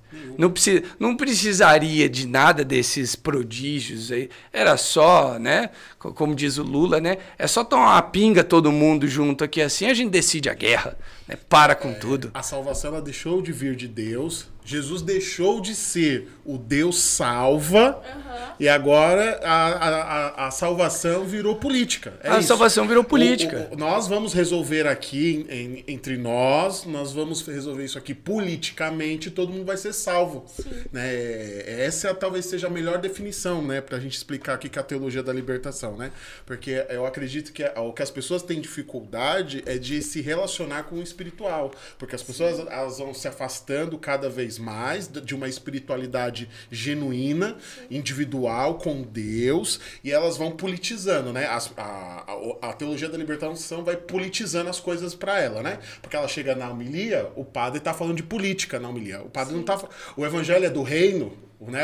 Ele vai falar da política. Aí ele vai falar o problema, ele vai falar da necessidade da revolução e não sei o que, e não sei o que. E aí fica claro que essas pessoas não acreditam mais em salvação. Por isso que quando nós chegamos na pandemia, nós vimos as pessoas que estavam totalmente acostumadas, as pessoas se acostumaram a ficar longe de Deus, as pessoas, por quê? Sim. Porque as pessoas iam para a igreja ouvir política. Ah, e, e, é, e é uma coisa que nós estávamos nós estávamos falando aqui antes. A, a, a prova do, do do lixo que é essa heresia, de como ela faz mal, olhando assim, vamos pensar o seguinte: ao longo da história da igreja foi muito difícil você criar alfabetos para dar corpo, né, dar forma às palavras de diversas civilizações. Foi difícil você traduzir a Bíblia para outros idiomas para que isso fosse de melhor, mais fácil entendimento. Foi difícil da igreja, né, é, chegar numa liturgia em que a galera conseguisse prestar atenção, conseguisse entender, conseguisse participar. Foi difícil você fazer diversas missões, principalmente com muitos jesuítas que davam a vida pelo evangelho, né? que eram mortos por bárbaros, mas porque eles acreditavam que um dia aquilo ali seria um território santo, né? ali seria a casa de Deus, a igreja expandindo a sua fé, acabou com diversos cultos pagãos, como por exemplo, e isso nós vemos que é um problema até, infelizmente até hoje no Brasil, quando nasce gêmeos né, em famílias indígenas, que é, você tem que enterrar vivo uma criança porque uma delas é o espírito mal. Né? Então olha quantas crianças deixaram de ser oferecidas em sacrifício a outras entidades, ou esse sacrifício deixou de ser feito por quê? Porque chegou ali uma nova visão de fé, chegou a verdade, chegou naquele lugar. Então você começa num tempo né? É de, vamos lá, depois de 2010 para cá, vamos lá. Depois desse tempo, sabendo de tudo isso, tendo acesso à internet, tendo acesso a vitórias da igreja, livros, né, você vivendo essa liberdade, você tem o, o 3G chegando, ou agora 5G já chegando no celular, você posta é, a foto aqui do, do, do que você está comendo, você tá, posta foto com seus amigos, você vê o Jornal Nacional falando um monte de mentira lá, daí você fala, ué, peraí, eu vejo um bilhão de pessoas aqui, uhum. e vocês estão falando que tinha quatro, cinco pessoas aí, vocês são retardados? E, então você tem acesso muito fácil à informação. Você tem acesso né, a outros países, você com uma chamada de vídeo, você fala com alguém que está lá no Japão tal, no auge da tecnologia, no auge da, da, vamos lá, da ideologia de gênero em que você pode se considerar um, um kryptoniano saudável que não precisa de vacina ou máscara para transitar por aí. Você pode se dizer um ser híbrido, né? Onde está o banheiro dos não binários? né? Você pode falar qualquer idiotice, uhum. né? Aí você olha e vê uma galera que tem aí os seus 15, 16 anos. Eu já me considero tiozão, que eu tenho 34. Eu já, eu já nasci com alma de velho. Né? aí eu já tinha que ter nascido já com o cartãozinho de idoso. Já. Eu não me considero jovem. É... Igualzinho. Você vê uma geração que não sabe explicar o porquê. Mas é uma geração que está querendo missa em latim. Mas é uma geração que adora o Padre Paulo Ricardo. E nunca viu o Oscar de perto. Uhum. Mas por quê? Porque eles não sabem explicar. Mas quando eles têm acesso a esse tipo de humilia, repleta de politicagem furada, quando eles vivem as suas, é, é, a, a, os seus machucados da vida, os seus relacionamentos abusivos, a, os problemas familiares, as crises, né? um mundo que não incentiva mais você a ser forte, você tem que ser o perdedor. O forte é ruim. O cara que ganhou a medalha de ouro, ele é ruim porque ele mostrou que você é fraco. Ele mostrou que você tem que treinar mais. Então não pode mais ter medalha de ouro. Não pode ter mais conversa ali, não pode ter sim e não, porque senão isso vai te traumatizar. Uhum. Então, então, é uma, gera, uma sociedade criando uma geração de fracos, uhum. de pessoas que não sabem administrar né, conflitos. E quando essas pessoas fragilizadas, não são ruins, elas sofreram. Uhum. Mas por causa do mundo que cada vez mais tira o filtro, tira o freio dessas pessoas, né? Você vê meninos e meninas que com 15 anos já têm dores na vida de um adulto de 40. Né? Quando essa pessoa, ela, no seu instinto natural de busca por uma salvação, seja qual Deus for, mas quando ela chega na igreja e vê que o diálogo do padre é tão pagão quanto a vida dela, ela não sabe explicar, mas para ela não faz sentido. Porque ela entra numa igreja que não tem mais os ícones. Ela entra numa igreja que tem uma parede branca igual a da casa dela. Exato. Ela entra na casa, na, tem uma parede na, na, caixa de sapato igual a dela. Sim. Ela entra e ela ouve músicas, né? Que ela vai dançar, né? Que ela vai, vai se divertir igual ela estaria num clube. Então, ela não tem acesso à liturgia. Uhum.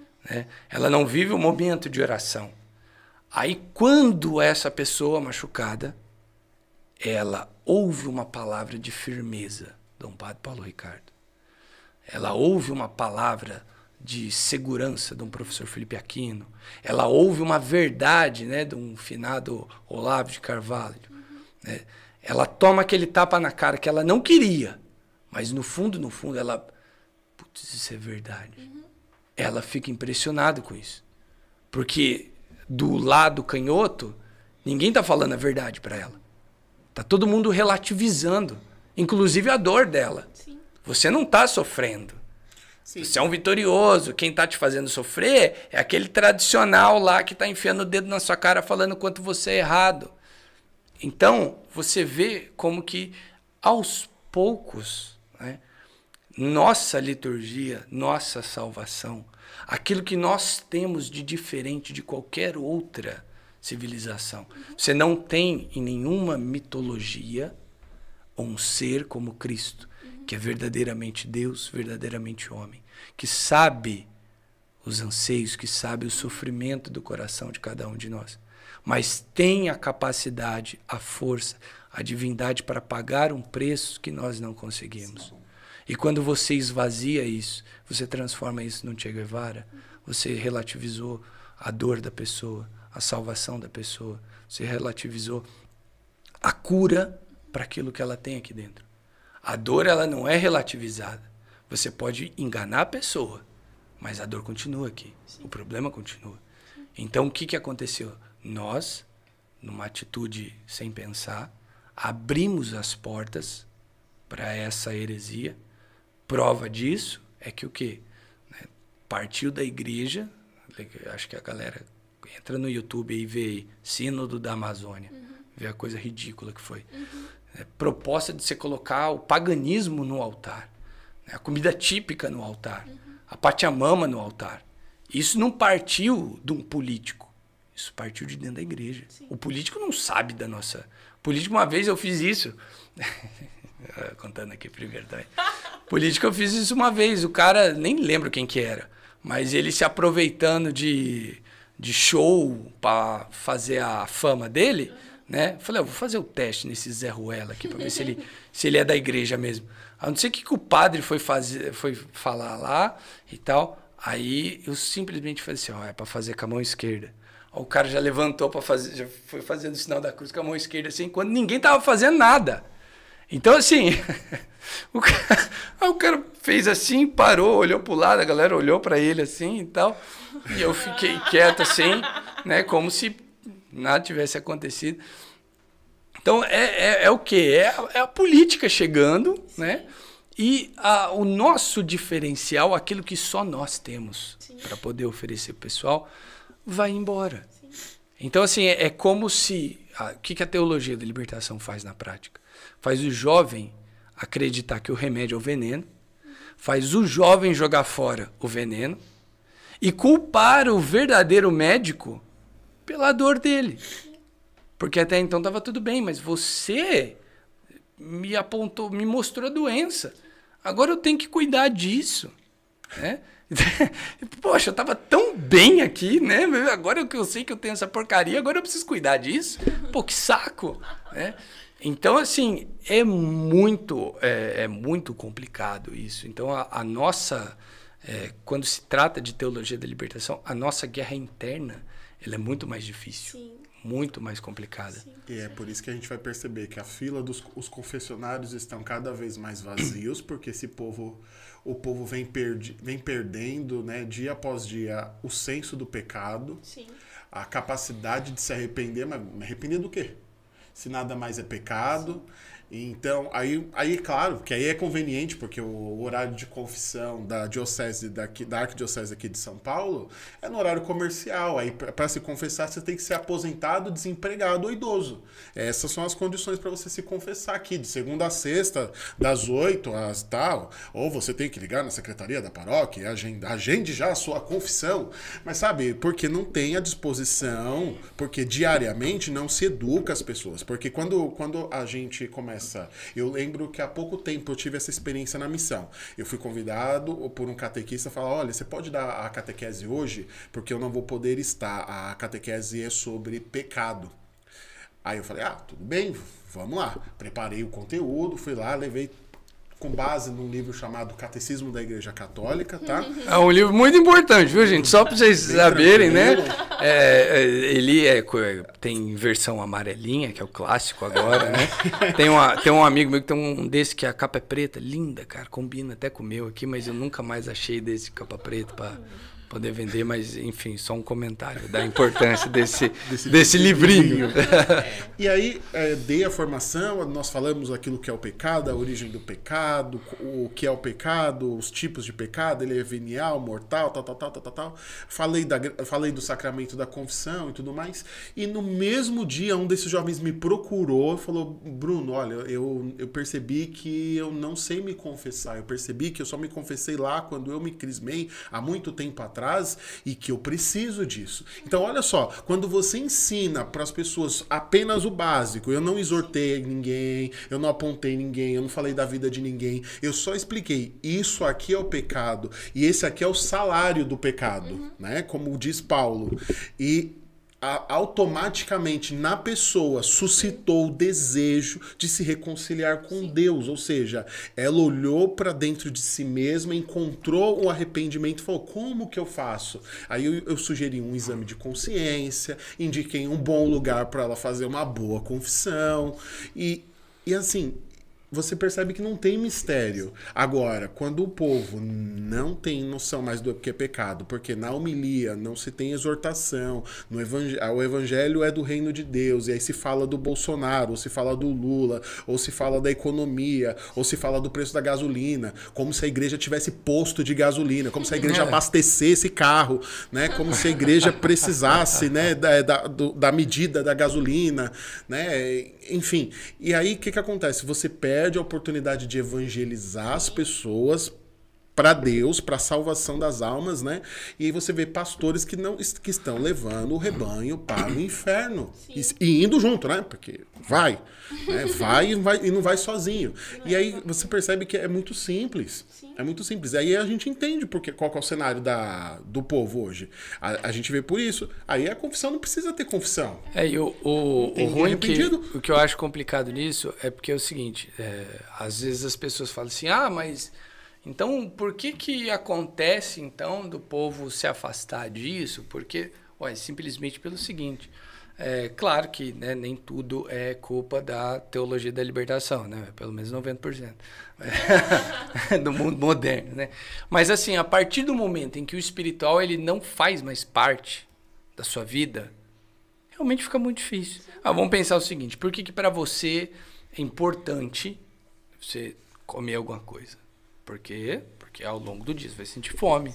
Você sabe, você, você sentiu essa, é, essa necessidade né? fraco, e você né? foi atrás disso. É, por que, que ao longo do dia é importante você tomar água? Porque você vai sentir sede. Vai... Por que, que ao longo do dia é importante você expressar o seu amor para as pessoas que você ama? E por que, que é importante você se sentir amado? Porque se você quer manter o seu relacionamento, né, você vai ter que fazer a manutenção dele e tal. É, por que, é importante você se dar bem no seu emprego? Você tem conta para pagar, você tem uma vocação, você tem. Então, tudo, tudo nós damos jeito. Só que o espiritual, aos poucos, né, devido grande parte por essa filosofia, né, ele foi se afastando. Então, se a cura ela é política, então a salvação da minha alma ela começa a dar lugar para discussões políticas.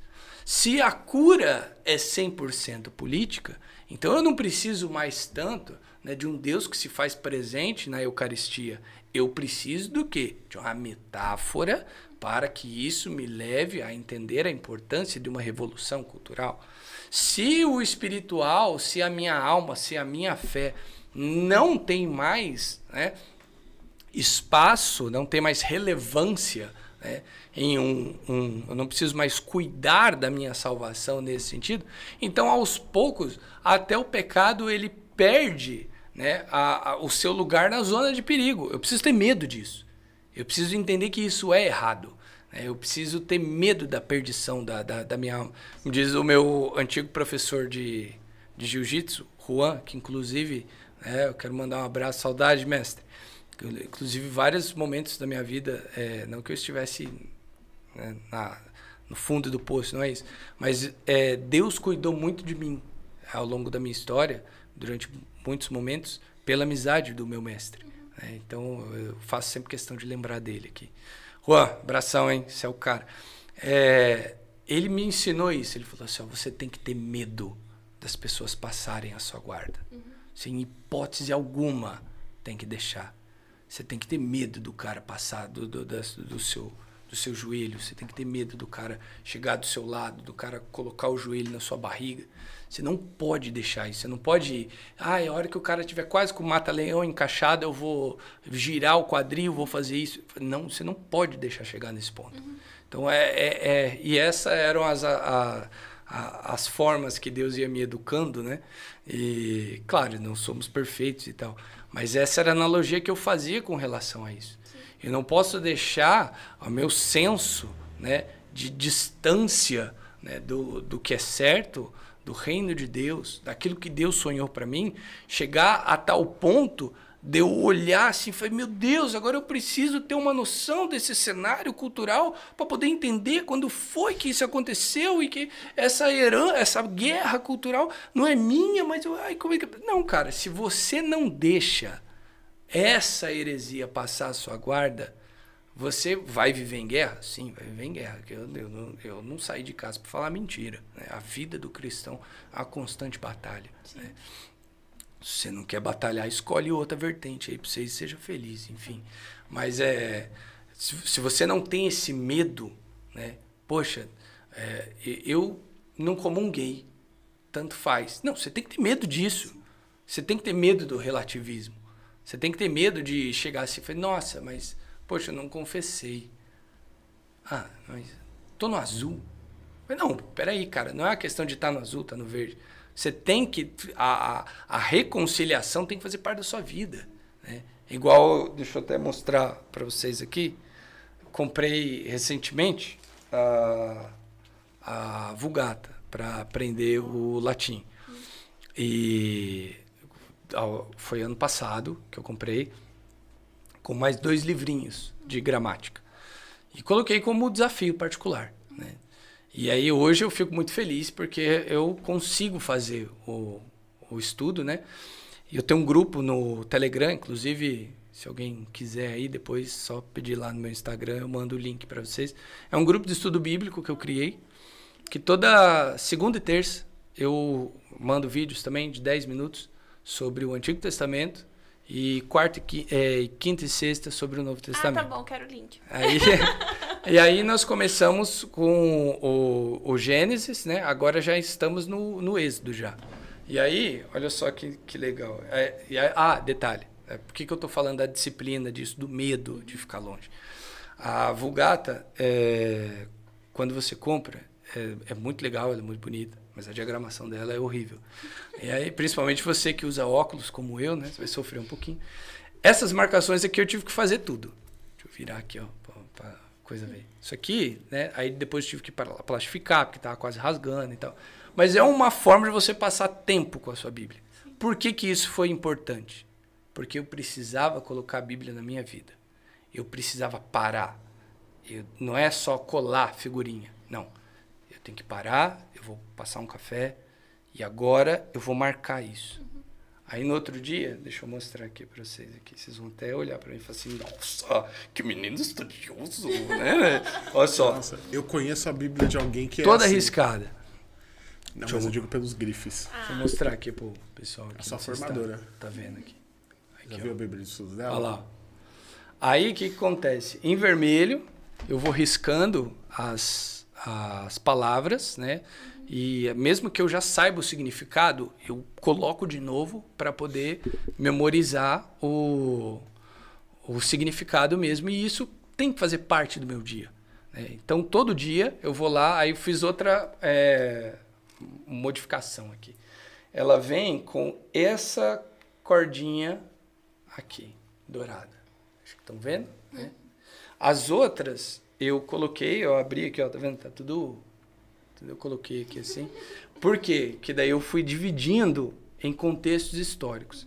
A primeira fitinha aqui, verde, ela representa o livro do, do Gênesis. Começa o, o Pentateuco, né, o livro da lei. Quando nós vamos para a próxima, é de Josué para frente que nós começamos lá os livros históricos. Então nós temos um processo de vida tribal desse povo. A segunda, a terceira fitinha, já é do livro de Samuel, por quê? Porque é quando nós começamos a transição da, é, da civilização tribal para a monarquia. Né? A próxima aqui é, já é, como é que fala? O livro de crônicas, lá quando nós temos a queda dos reinos né, de, de Israel E nós começamos um período aí de diversos cativeiros. Aí você tem muitos povos que vão dominar Israel.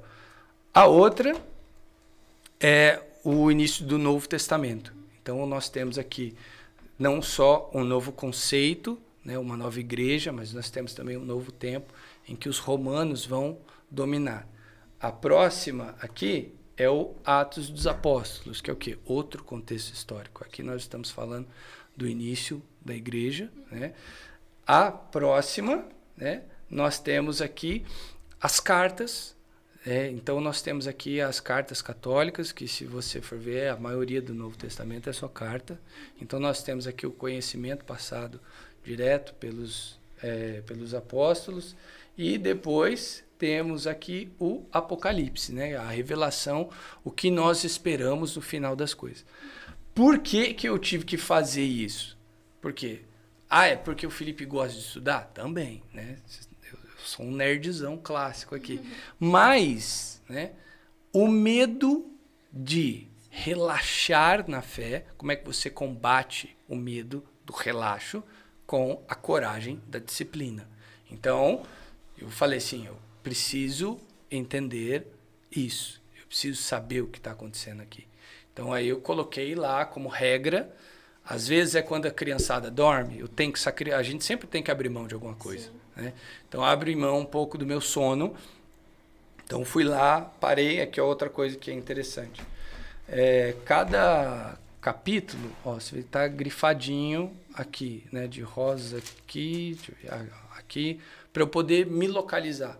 É, porque eu usava, e de vez em quando uso ainda, é, para os vídeos a Bíblia da edição de estudos da Ave Maria, que inclusive é a que eu mais indico para o pessoal. A grandona, né? É, a de capa marrom clarinha. Sim. Que a diagramação dela é fantástica. Né? E tem as marcações do lado. Então, tudo que eu fui fazendo aqui já... foi, foi, copiando a diagramação da Ave Maria. Então, tipo, quando eu vou pegar aqui, é, aqui no Novo Testamento, a gente já está aqui no, no livro de Marcos. Então, eu vou marcando o, o subtítulo. Deixa, deixa eu mostrar aqui pro pessoal.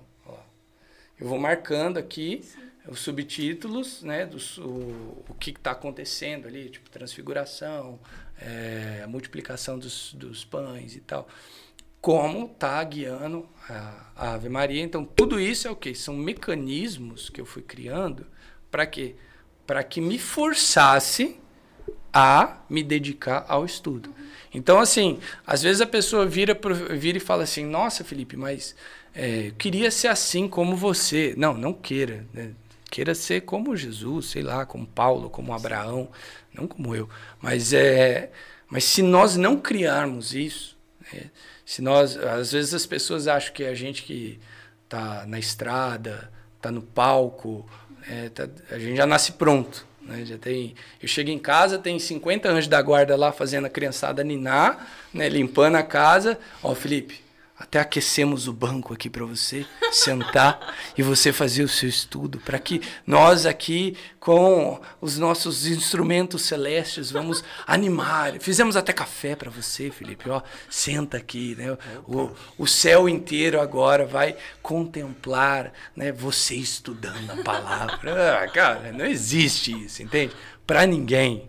Então, assim, nós, a, a, o remédio, né? Para afugentar essas coisas é a disciplina. Sim. Então não tem, não tem igual. O próprio grupo de estudo bíblico lá, eu criei para me forçar uhum. eu preciso alimentar esse grupo. Eu preciso, né? Então, tem o videozinho lá, então o estudo eu não fiz hoje. Não, eu tenho que fazer porque eu tenho que mandar o vídeo. Sim. Eu tenho que fazer porque tem... Então você vai criando esses esses mecanismos que te forçam a isso, né? Então, é legal demais. É, eu fico muito feliz hoje, né, de, tipo assim, conversar em latim eu não vou, mas de eu pegar aqui a Bíblia, né, tá em latim e eu, eu consigo entender, eu sei identificar a declinação daquela palavra, a conjugação daquele verbo. Ele falou ali, poxa, eu sei que lugar é aquele, eu conheço a geografia de Israel e tal. Então, assim, é muito legal. Até as minhas anotações mudaram conforme o tempo. Né? Coloca o que Jesus disse, eu já coloco aqui ó, uma localização geográfica, público-alvo, é, vocabulário que ele usou, função disso e tal, tal, tal. Então, isso vai mexendo com a gente. E quando você menos espera, quando você menos espera, né, daí voltamos ao que o Clodovis Boff é, me ensinou. Você tem, você não percebeu, mas você alimentou em você, né, a capacidade de enxergar a graça, uhum. porque você trouxe ela para dentro da sua vida. Uhum. Você, o, o que eu acho que muitas vezes a nossa didática como igreja acaba falhando é isso. Nós ensinamos as pessoas a viver a fé no retiro, no encontro, somente dentro da igreja. Então a pessoa largou a casa dela, largou trabalho, Sim. largou tudo, né? E foi. Não estou dizendo que a pessoa tem que ser igreja somente fora da igreja, não, não é isso. Mas é como se tipo assim, eu largo o mundo real, uhum. eu vou para a igreja, deposito naquele retiro, naquele encontro, naquele acampamento, naquele evento, a minha crença, uhum. né? Sinto um arrepio no braço, né? Chorei. Poxa, Deus está ali. Até chorei. Pô, gente, né? se eu ouvir Led Zeppelin aqui, dependendo do meu estado psicológico, vou chorar também. Não significa que é, é Jesus cantando, né? Embora o, né, o, o, vocalista hoje pareça o Henrique Cristo, mas, mas né, não significa que um arrepio, uma alegria do, do, do, meu gosto musical não significa que é Deus ali falando comigo. Né? Então, assim, é, quando nós pegamos isso aqui, falamos assim, não, isso aqui pertence à minha vida, isso aqui faz parte do meu dia. Eu não preciso entender não vou conseguir entender a Bíblia, a história da igreja. Em, né? Arrasta para cima e amanhã você já sabe tudo. Não, mentira isso, né? É, mas é aos poucos. Então começou como? Começou pegando isso aqui, grifando ali o capítulo, colando isso aqui, colocando isso aqui. Né? Então isso foi fazendo parte, isso foi fazendo parte, isso foi fazendo parte, até que, insistindo na disciplina, chegou automático né? O momento em que o quê? Poxa, quando o Felipe quis relaxar a cabeça, ele passou um café, abriu a Bíblia e pronto. Aí sim eu estou descansando no Senhor. Mas isso foi do dia para noite? Não. Não. Isso demorou para caramba. Sim. Então é, é uma das coisas que eu gosto, né, como teólogo, inflamar nas pessoas né, e deixar bem claro né, isso. O, o que te faz, né, todos nós somos é, agora vem o um momento coach. o que te faz um teólogo não é um canudo. Isso é só um canudo. É, você acha que é, São João da Cruz tinha um MEC para poder dizer para ele você é teólogo? Ainda bem que é? não. Entendeu? Você acha que né, Teresa Dávila tinha um MEC para dizer o que ela sabe ou não? Você acha que Paulo precisou do MEC para poder ir lá e mexer o, o chapéuzinho dele? de formado, né? Não. Então, assim, né, quando você pega ali o Evangelho de João, você vê uma mudança no vocabulário do, do, do, do católico, você vê um entendimento diferente sobre as Escrituras, sobre a salvação, sobre o que é essa igreja, o que é o povo de Deus, o que é o novo povo de Deus, quem são os herdeiros agora, qual é a economia da salvação. Acho que ele precisou do MEC para poder aprovar o que ele foi, o que ele escreveu? Não. Então, é, você ser né, teólogo né, não depende do seu diploma, depende da sua proximidade né, com as coisas de Deus. Então, é a palavra, é o catecismo, é você olhar para a sua paróquia, é você entender que é a sua casa, entender que você é missionário, não é porque você não está em cima do palco que que você não, não, não, não tem que transformar, ser um agente, né? o bom agente da transformação. Uhum. A teologia da libertação lá nos livros fala muito isso, ser agente transformador. É. Né? Mas para o bem. Uhum. Então, assim, eu acho que hoje a nossa tarefa, né? aqui no podcast, nas mídias sociais, né? trazendo outros convidados aqui, a nossa maior tarefa hoje é, traz, é fazer o que a igreja lá atrás estava fazendo.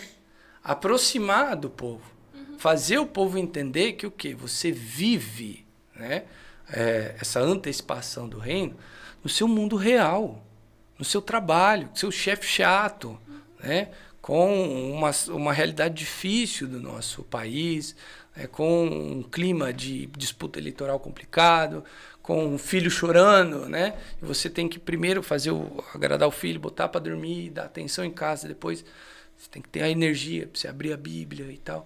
Então é, é, é, é mostrar que o que é real, mas não na forma política? Mas na forma de fato como Deus né? quer isso para gente. Sim. Não, e uma coisa assim que eu vejo muito da, da teologia da libertação, por ter essa, esse olhar muito de pro social e tudo mais, é que parece que eles fazem com que a gente queira fugir do sofrimento que a gente tem aqui na Terra. Então, assim, claro, pelo amor de Deus, que, que a igreja sempre incentivou a caridade. A igreja nunca deixou de incentivar e de falar que nós somos obrigados a, a, a praticar a caridade, a, a, esmola, por exemplo. Mas a verdadeira caridade. Mas a né? verdadeira caridade, exatamente. E entender também que existem sofrimentos que a gente vai passar aqui na, na Terra e que não tem muito o que fazer. O que eu tenho que fazer, aliás? É, é ter o olhar, assim, de, de sobrenatural daquilo. É entregar aquele sofrimento e abraçá-lo, assim como Cristo abraçou a cruz, assim, sabe? Então, isso é uma coisa que eu, que eu olho, assim, para a teologia da libertação e eu vejo como é literalmente, assim, um crime que eles estão cometendo de roubar de nós esse olhar sobrenatural para qualquer sofrimento, por exemplo, que a gente tem aqui na Terra. Exatamente. Ó, um, um exemplo, né? Vamos, vamos, analisar os dois, dois olhares aqui. Primeiro, é, como cristão normal. Eu, com quatro anos, é, indo ao médico, detectei que eu tinha um problema de sopro no coração. E do pouco que eu sei explicar, o que acontecia, né? Você tem o sangue arterial, sangue venoso, sangue que entra, sangue que sai.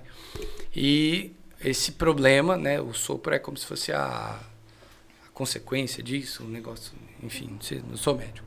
Mas é a forma visível de você detectar esse problema.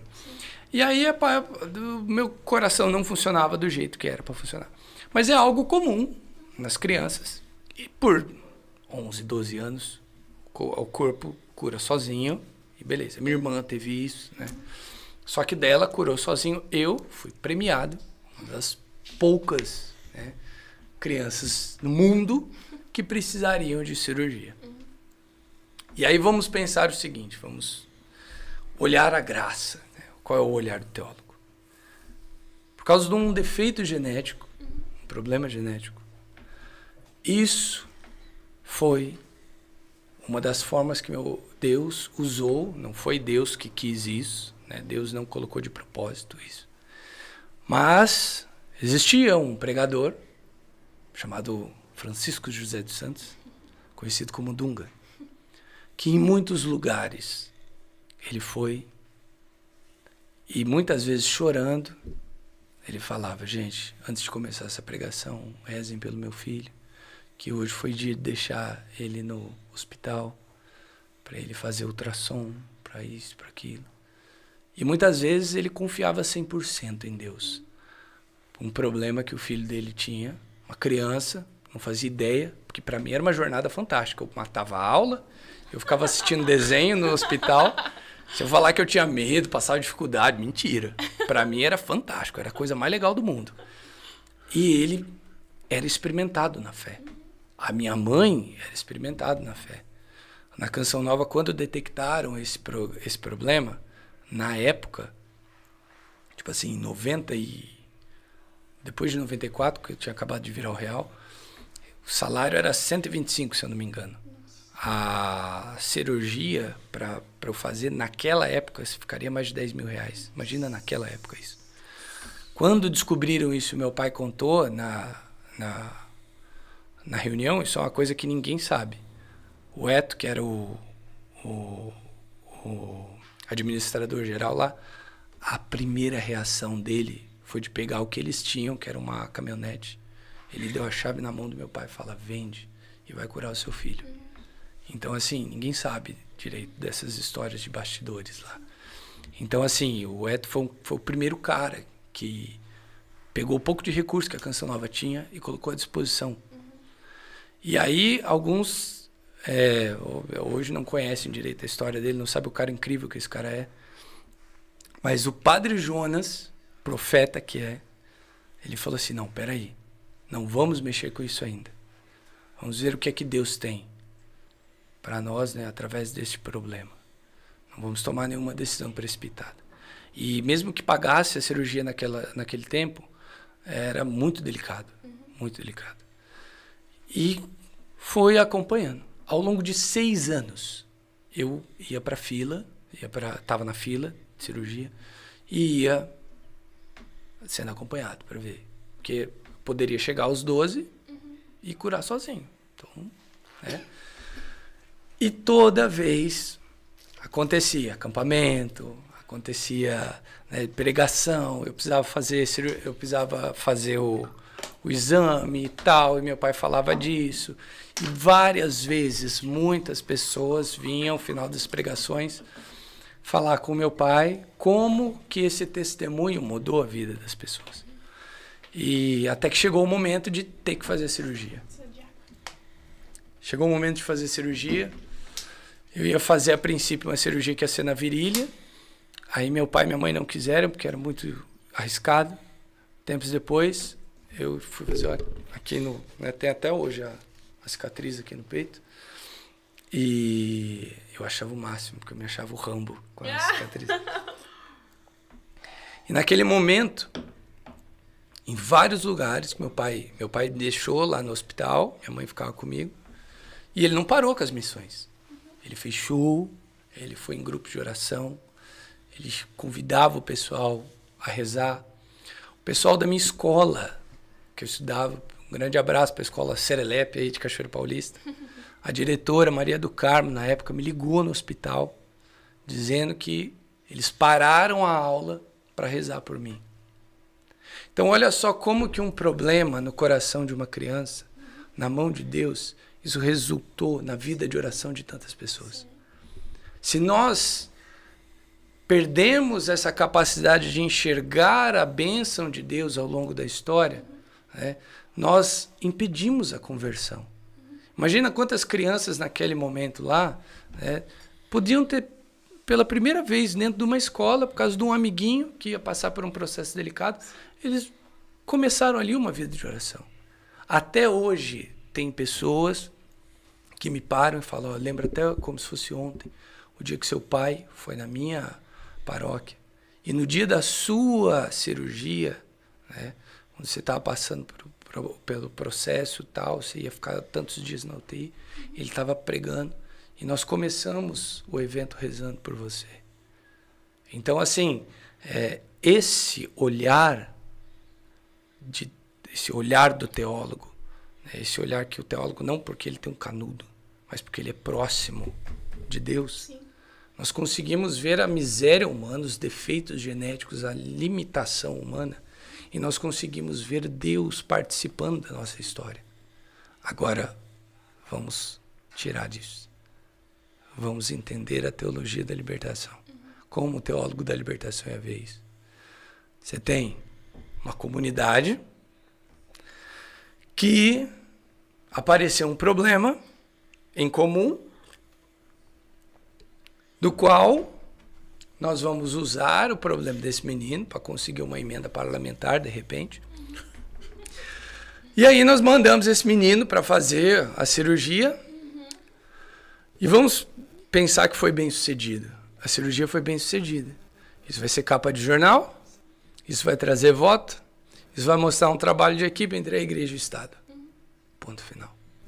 Quem aí? E se não der certo, que, que vai falar é porque é, o sistema opressor. É, o, o sistema, o sistema não olhou para o pobre, o sistema demorou para responder, é, ou ainda que o sistema responda rápido, uhum. né? Fica o quê? Lutamos até o final, né, por um mundo melhor, uhum. né? Essa criança está no céu, graças, ocorreu tudo bem, a família está bem, graças à luta pelo oprimido. Sim. Então você vê, olha como empobrece Olha como empobrece isso, sabe? As pessoas, elas não têm noção do quão elas podem estar longe né, da, da ação de Deus. Não é porque Deus se faz distante, né? e não é porque ela é ruim, não. Eu gosto de, de trabalhar muito isso, até nas pregações que eu faço. Você não é ruim. Você é bom. O diabo sabe a sua capacidade de tirar pessoas do inferno. Mas o fato de você não saber da sua capacidade, o fato de você ter filtros aí que te impedem de se aproximar da graça, de ver a graça, esvaziam toda a sua fé para colocar uma visão simplesmente política, uhum. isso faz com que você não saiba qual é a sua vocação, Sim. qual é o poder real que você tem, qual é a missão real que Deus sonhou para você. Uhum. Então você deixa de ser um chamado a, ter um chamado à santidade, você passa a ser chamado a ter né, uma, um, a, a, ser um cabo eleitoral. Uhum. Olha como reduz isso. Eu não estou dizendo que a política ela é desnecessária. Não, não é isso. Mas eu posso viver uma revolução cultural benéfica uhum. e ainda assim perder a minha alma. Ou eu, e não significa que viver uma revolução benéfica significa que eu tenho que pagar com a minha fé. Não.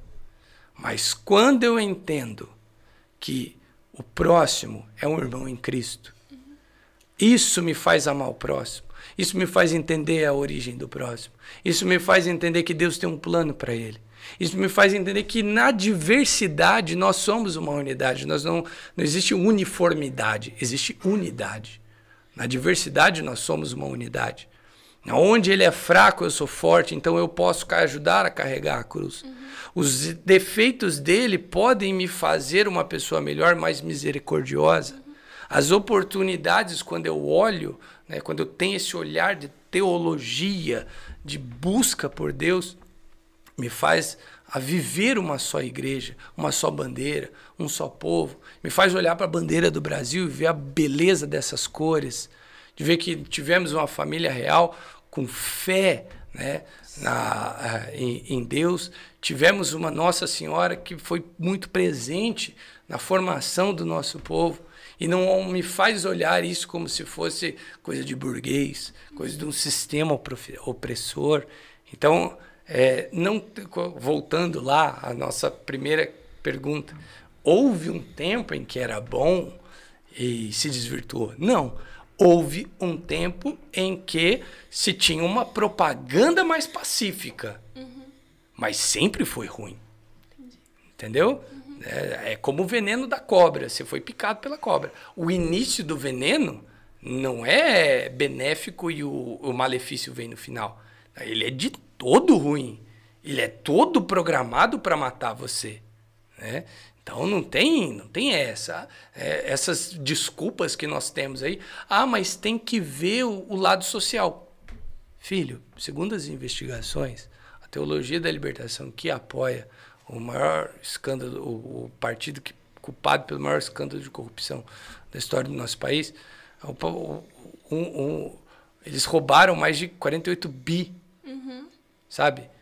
Onde está o social nisso? Vamos, vamos pensar nas obras da Copa. Lembra? Obra de Copa. Estádio Ai, sendo Deus. feito e não foi terminado em lugar que não tem nem time de futebol. Exato. Onde está o social nisso? Uhum. Você pegar, né? Um, um, um, padre lá que fala que ah, Lula não, não fecha igreja, ele abre portas. Você pegar alguém que tem o sacramento da ordem, que te inspira, a votar em pessoas de um partido em que todos os líderes foram presos. E não foram presos por causa da perseguição do evangelho, não. Não foram presos porque estavam pregando lá na praça, estavam lá dando a vida pelo evangelho, estavam quase sendo decapitados, como foi Paulo e tal. Não, foram presos por, por corrupção, corrupção é por crime. Mesmo, é? Entendeu? Você usa o sacramento da ordem para isso. Sabe, você não está confessando ninguém. É. Você está fazendo a ovelha votar no lobo. Então, é, é, é, é, onde eu falo assim, meu Deus do céu, aonde o pessoal acha que isso é bom? Uhum.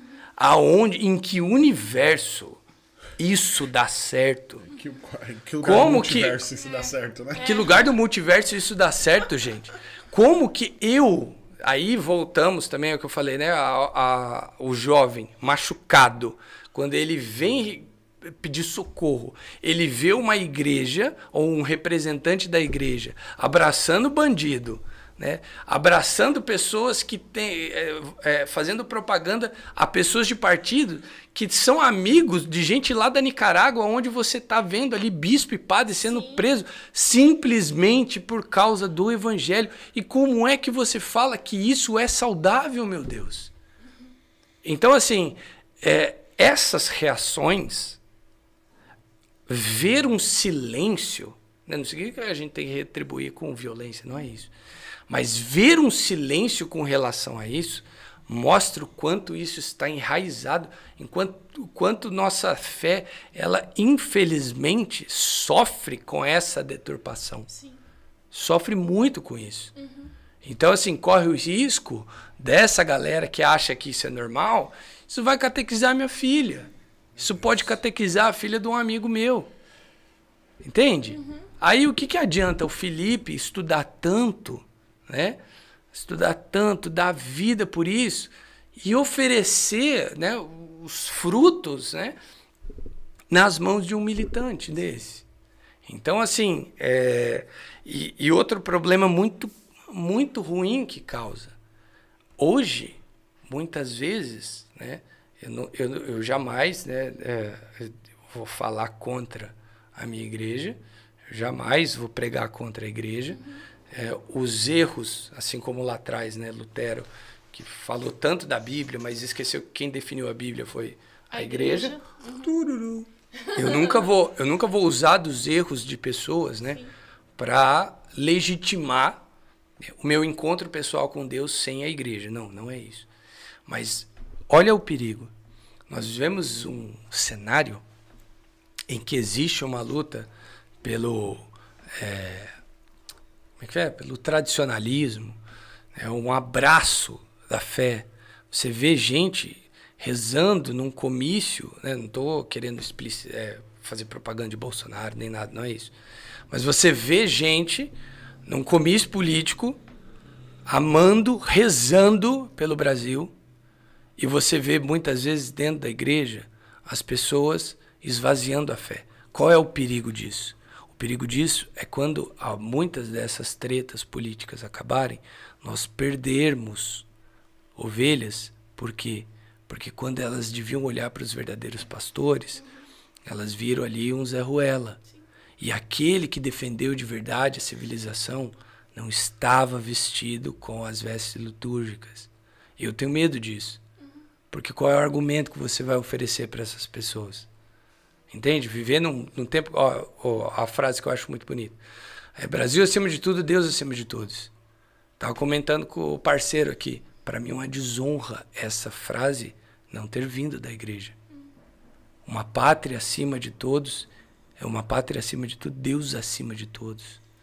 O primeiro nome do nosso país foi Ilha de Vera Cruz, sabe? Nós, é, nós somos reconhecidos né, por ser um celeiro de fé. E ver que uma frase dessa não surgiu de dentro da igreja, para mim já é uma derrota. Sabe? Então, assim, eu vejo que aquele. Aí o pessoal vem, ah, é final dos tempos e não sei o que. Não, é um momento de apostasia. Pá, o que pode contribuir muito para esse esvaziamento é o que? Você olhar para alguém de fora da igreja e essa pessoa demonstrar, não estou dizendo que ela está fazendo, uhum. mas essas pessoas fora da igreja lutar muito mais por aquilo que a igreja defende do que quem está na igreja. Olha só, você vê hoje é, movimento LGBTQI mais RL quadrado, arroba XYZ, entendeu? Chipson. Chipson. Cria uma nova letra. E, tipo assim, né? Teologia e, e, e esse. É, tem uma, um vídeo que eu vi na, no TikTok que eu achei muito legal. É, que isso aí devia trocar pra TMH. Tudo menos hétero. Perfeito. Tinha que trocar por isso. Mas, né? Eu não estou dizendo que esse povo tem que estar tá fora da igreja, não. Eu não estou dizendo que esse povo não tem direito à salvação. Não. Estou dizendo que quando você cria um diálogo, assim como lá atrás criamos diálogo com os gentios, Criamos diálogos com gregos, com romanos, com persas, é, com medos, godos, ostrogodos, visigodos, enfim. Qualquer é, civilização de qualquer contexto que tinham suas heranças, que tinham sua militância, que tinham suas preferências, que tinham tudo. Né? Hoje nós também temos diversos povos, diversas tribos dentro de um mesmo país. Né? Tem que ter diálogo com esse povo? Tem, tem que ter diálogo com esse povo, mas tem que ter diálogo de apresentação à doutrina da igreja, uhum. não de legitimidade de atos nos quais o catecismo vai dizer que está errado. Né? Então tem um ponto lá do catecismo, esqueci o, o, número agora, mas que fala, né, com relação ao homossexual, uhum. que a ele deve ser apresentado, ele deve ser acolhido sem qualquer tipo de preconceito, a ele deve ser apresentado com muita dignidade, né, toda a doutrina da igreja, e se ele for firme na sua castidade, ele pode chegar à perfeição cristã. Então, assim, é, isso nós estamos falando do catecismo lá de 92. Uhum. Antes disso ser militância. E aí, quando a pessoa olha e vê movimentos da igreja em que bispos não falam nada, não se posicionam, simplesmente deixa acontecer, né? LGBT, não sei o quê, mais teologia, mais isso, né? E, e, e foto pra caramba, e não sei o quê. Lá. De repente ela olha para o movimento político conservador, que não tem isso. Uhum. Que tem defesa da família. Que é contra o aborto, que é a favor da bandeira, que canta o hino, que fala do amor, que você vê padres rezando pra, pra, pra pelo político. Não estou dizendo que isso está errado, não, mas a pessoa olha, ela faz as contas. Sim. Pô, peraí. Então, como assim? Acho que trocou a peça do xadrez, né? A peça que estava aqui foi para lá. E, e aí? E aí vamos pensar, passa esse conflito. Para onde você acha que a ovelha vai sentir firmeza? fora da igreja. Porque quando nós precisamos de resposta, a resposta não veio. Então, assim, é, hoje, aí é, entra a minha, digamos assim, a minha, meu conflito pessoal, né? Que legal falar nisso, né? Às vezes eu falo sozinho na minha cabeça, mas é legal expor isso. É, vamos externar isso. Hoje o meu um dos grandes desafios que eu vivo na minha vocação é como né, lutar pela igreja uhum. sem desrespeitar a hierarquia, uhum. né, como tocar na ferida sem desrespeitar a hierarquia, como falar deste problema sem quebrar, sem machucar a fé das pessoas, porque a gente não pode ignorar isso. A gente não pode fingir que não está acontecendo. A gente não pode fingir que não tem bispo subindo em carro de, de PT. A gente não pode fingir que tem, que tem padre que está mandando abraçar, votar em, em bandido que foi solto por causa de esquema de, de, de, de juiz que colocou, que o próprio partido colocou no STF. A gente não pode fingir que nada disso está acontecendo. Só que eu não posso, de maneira alguma, fazer com que as minhas palavras inflamem um ódio da ovelha contra o seu pastor. Então hoje, essa disciplina de oração, estudo, é, busca de santidade, é, preocupação com a fé né, do outro que não estudou tanto, saber regular a, a, as palavras, isso para mim é o meu maior desafio. Né? E, e ver e quando eu me abro com alguns outros, né, às vezes padres, às vezes alguns outros é, parceiros que estão na vida missionária também, eles sentem essa mesma dificuldade. É um medo de tocar no assunto, né, de saber o que é que o bispo vai falar para eles. Né? Inclusive, tipo assim, hoje eu moro lá em Pindamonhangaba. O bispo de lá, ele fica em Taubaté. É o bispo, é o Dom Wilson eu ainda não o conheço. Não, não conheço ele. E, tipo assim, hoje eu não estou. Eu, eu não moro mais no território da Canção Nova. Né? Hoje, se dependendo do que eu falar, é esse cara que vai me chamar na xincha, entendeu?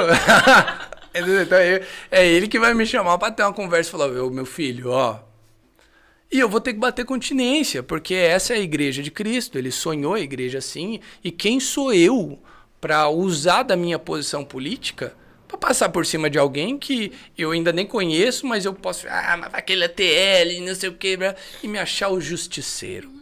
Então, assim, eu vejo que até nisso, em querer fazer o bem, eu vejo como que o diabo tenta, gente.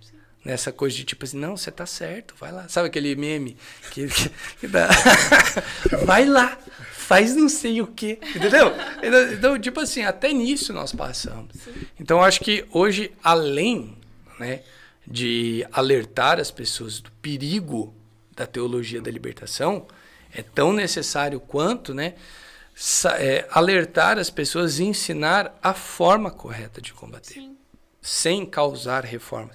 Teve uma vez que o, eu ouvi o Nelsinho Correia lá na Canção Nova falando, ele desenvolvendo uma pregação, né? Falando sobre a atitude de Lutero e a atitude de Francisco. Uhum. Pode ser que Deus tenha chamado os dois da mesma forma, né? Não que ele tenha falado isso, né? Não que, que o Nelsinho falou isso, mas depois foi um, uma leitura que eu fiquei pensando. Pode ter sido. Imagina, imagina que Lutero tenha tido um, um, um baita chamado. Que ele viveu num, numa época complicada da igreja. Sim, que tínhamos muitos padres, né? Assim como hoje também, que não eram bons exemplos para ninguém. Mas uma, atitude, uma consequência dos seus atos foi o quê? foi uma desobediência, foi Sim. uma, uma tentativa diante, de né? reforma. Né? Ele, tipo assim, tanto é que ele mesmo não criou a igreja dele, né? É, ele, é usaram dele, né, de uma tentativa política para fugir da influência de Roma e aí criaram uma outra linha aí que vai se chamar protestante, pai e tal, e beleza. Mas, né, nós temos a atitude de Francisco, né, que ele, que Deus fala, restaura a minha igreja. E com a sua vida, com o seu amor, com o seu exemplo, ele foi restaurando a igreja, que tinha na época um, muitas pessoas do clero que, que precisavam de viver uma desviar, um, é, desviar do caminho. Né? Então, hoje, é, dentro do que eu estudo, dentro da minha disciplina, né, eu peço muito para Deus isso, né, para que eu seja esse defensor da igreja, né, de um filho que olha para a mãe e às vezes na maturidade percebe que a mãe errou. Uhum. Só que eu não vou falar com a minha mãe de qualquer jeito. Uhum. Entende? A igreja é minha mãe. Sim. Então eu não posso falar com ela de qualquer jeito. Eu não posso achar que agora porque eu cresci, porque agora eu sou um homenzinho, eu já tenho barba na cara e a barba aqui no queijo já tá ficando branca, né? Eu posso fazer o que eu quiser. Né? Eu posso corrigir do jeito que eu quiser. Agora invertemos o papel, sua velha gagá. Agora eu que sei, eu que sou o defensor. Né? Não, jamais.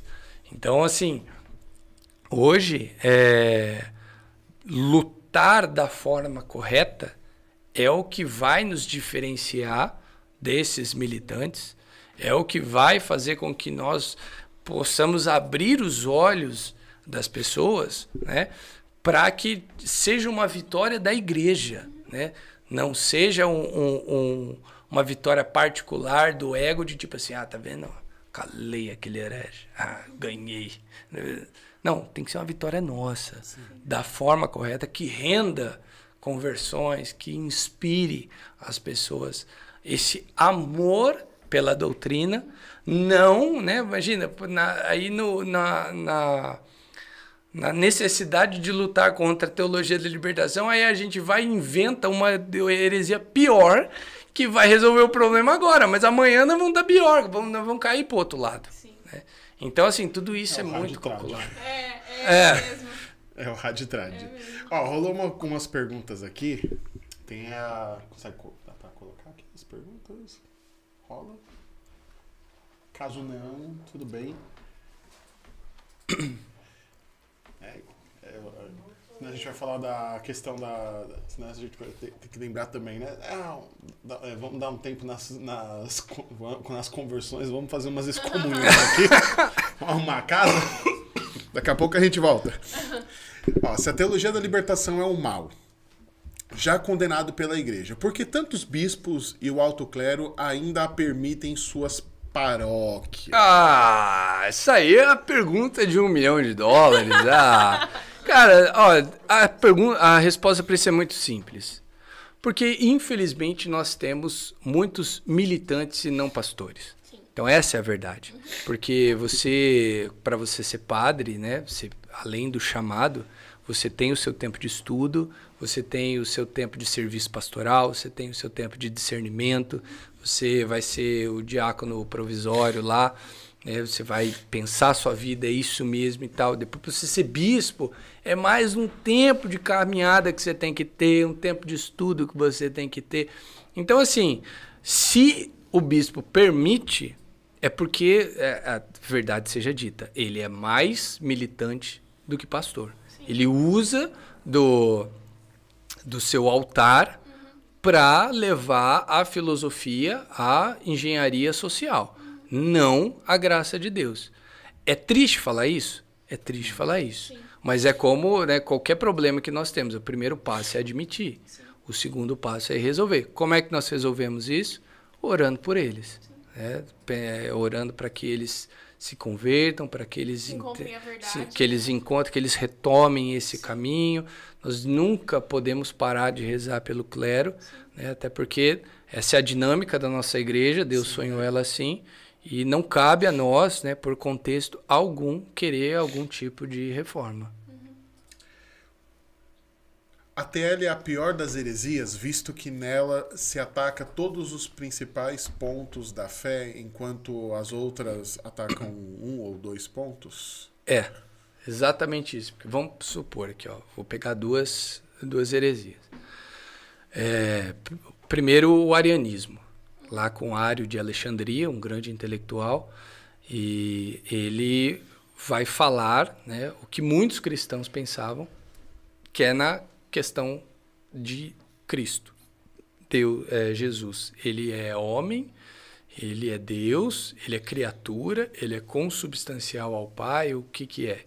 Então, a partir do momento que ele atacou a figura do Cristo, ah, Cristo era só Deus, ele não era homem, então ele não se, assumiu a, a, a natureza humana. Então você feriu aí a imagem de Cristo, né? consequentemente você vai ferir é, todo o seu processo de salvação. Porém, se você for ver, ainda que ele não tivesse assumido a forma humana 100%, né? fosse um bonequinho, como outras heresias vão, vão é, defender. Bom, você aí não atacou a autoridade da igreja, a autoridade apostólica. Então, ele, na condição de Deus, poderia se manifestar de qualquer forma, né? assim como se manifestou para Moisés e transferiu para ele uma autoridade para realizar uma determinada missão. Então, você tem aí um campo de deturpação menor. Você tem o gnosticismo, né? que, que, que eles vão, vão deturpar também, né? e vão atacar principalmente a autoridade apostólica. Né? Eles vão pregar aí diferentes facetas aí do, do, da figura do Cristo, mas o que eles mais vão querer fazer é o que? Atacar a autoridade apostólica, como se Cristo não tivesse dado todo o conhecimento para os apóstolos, que existe um conhecimento secreto, esotérico, para um grupo seleto de pessoas, do qual eu faço parte, né? E você, se você é bom, você vai lá com os apóstolos. Mas se você é ótimo, você vem comigo. Então, tipo assim, ele vai. Mas ele não vai atacar necessariamente Maria. Ele pode falar uma coisa ou outra bonita, né? De, de, de Jesus e tal. É errado? É errado. Mas tem um campo, né? E uma forma de você combater isso, né? Maior. Agora, a teologia da libertação, não. Ela deturpa tudo. Tudo. Não tem uma vírgula no, na teologia da libertação que não ganhe um novo significado. Então, é. Temos ah, que rezar. Pega, véi. Nossa Senhora. E depois rezar mais um pouco. e depois rezar mais um pouquinho ainda. E, e continuar rezando mais um pouquinho. E depois né? estudar bastante. Mas eu acho que a questão do estudo também é. Eu acho Nossa, que colabora muito, sim, muito, sim. né? Eu falo isso porque eu vim do protestantismo e uma das. Uma da, acho que a capacidade de sentir o cheiro e fazer esse aquele. Isso tá errado, mano. é, isso só vem pelo auxílio da graça de Deus e os estudos, Buscar né? Pela verdade né? mesmo, Jesus né? sempre, Jesus ensinou aos, aos, discípulos: sem mim nada podeis fazer. Exato. E depois que eu comecei a estudar, realmente, às vezes você está aqui, na, na, você está participando da missa, você ouve alguma coisa, faz aquele Ué. Ué. Hum, hum, hum. Sabe, sabe aquele arroz, quando, sabe igual arroz que você tá fazendo que você sente que hum, pegou no fundo da frigideira? É, esse Você aqui, tipo assim, cheiro, nossa, tem um "Ih, queimadinho. Desliga, você- desliga, desliga você- o fogo. Você tá, tá comendo o bolo ali, a cobertura é de brigadeiro, mas o brigadeiro queimou um pouquinho. Tipo assim, tá gostoso, mas pô, no final tem um queimado, tem alguma coisa assim, entendeu? Não, não tá descendo 100%. Aquela água que ferveu e aí quando você jogou no pó do café, o, o pó deu aquela queimada e fica aquele amarguinho no fundo. é, é, é isso aí. Mas isso é, é o auxílio do estudo, porque realmente, eu- quando a gente olha o magistério da igreja, o magistério ele não entra em contradição, ele não se div- né? Um papa não fica divergindo um outro. Então quando a gente pega um padre divergindo um papa, é, é uma coisa que o professor Márcio Matos nos ensinou, e eu acho que é, o magistério é maior que o ministério. É. Pô, é, eu acho que. eu- eu- Perfeito, perfeito. Adorei isso. O magistério é maior que o ministério. então, Isso. assim, o padre tá ali exercendo um ministério, e se ele se equivocou, ele se equivocou, mas ele não impôs algo ao magistério. Eu, eu vi que o professor estava aqui e eu, eu lembrei disso agora, né? E, e eu acho que essa. pra mim, Adorei. Eu vou fazer um vídeo em casa sobre isso aí, cara. Olha aí, ó. O magistério é maior que o ministério. Fantástico, achei isso lindo. E aí, quando, e aí o que, que acontece? A gente precisa né, se relacionar com o magistério da igreja, que nem hoje. Por exemplo, antigamente, poxa, o Papa falava um negócio lá, a gente ficava sabendo aqui do- dois meses depois. Hoje não. Hoje tá online. Hoje na, na, na TV tu- Canção Nova, Você toda, assiste- toda quarta-feira, né? Nós temos a catequese. Não, hoje ele tem Twitter até, em diversos idiomas. Você pode escolher o idioma que você quer ler a É. palavra dele. Então, assim, você tem acesso, os, o- os documentos estão lá, até os documentos mais antigos, né? Male male, você vai pegar um italiano, alguma coisa desse tipo. mas, Google Tradutor tá mas aí pra digamos que É. o- os, talvez os mais necessários, ou talvez os, é, os que mais é, fundamentais para esse tempo que a gente está vivendo, estão em português. É, o, o, o, a questão é que, tipo assim, o acesso nós temos. Exatamente. Coisa de 10 anos atrás já não, não tinha, era mais É. difícil. Você até poderia conseguir, mas era mais trabalhoso. Hoje não, hoje você tem. Hoje é muito mais fácil. E é isso. Por hoje é, É só, só tudo, tudo isso. Ave Professor, é, suas redes sociais, seus canais de comunicação, como que a gente te encontra? Gente, olha, podem achar né, no Instagram lá, arroba profi, com I, F-I, arroba prof. Felipe Santos. É, vira e mexe eu posto é, coisas sobre estudo bíblico, sobre história da igreja, desenho de mapas. É, posto um po- às vezes uns vídeos engraçados e tal, né? Mas é, geralmente é conteúdo voltado para teologia, né? Para história. Tem o meu site que eu quero falar de novo, né? www.professorfi com i Felipe Santos .com.br para que você possa ter acesso aos módulos do Café Bolinho Teologia. Eu gosto muito de falar né, que o Café Bolinho Teologia, é, para mim, é mais do que um site, né, é uma filosofia de vida, né, de você realmente trazer o estudo, trazer o amor pela igreja né, para dentro da sua vida. Não importa o tempo que você se dedica a isso, importa que isso faça parte. Né? Depois você vai crescendo, você vai se dedicando mais a isso. É, e temos. Ah, olha só, outra novidade que eu quero contar para vocês aqui. Além do, do bloco que eu faço no programa Acredite, lá na Rede Vida, vocês podem assistir toda sexta-feira, 8h30, né? Programa Acredite.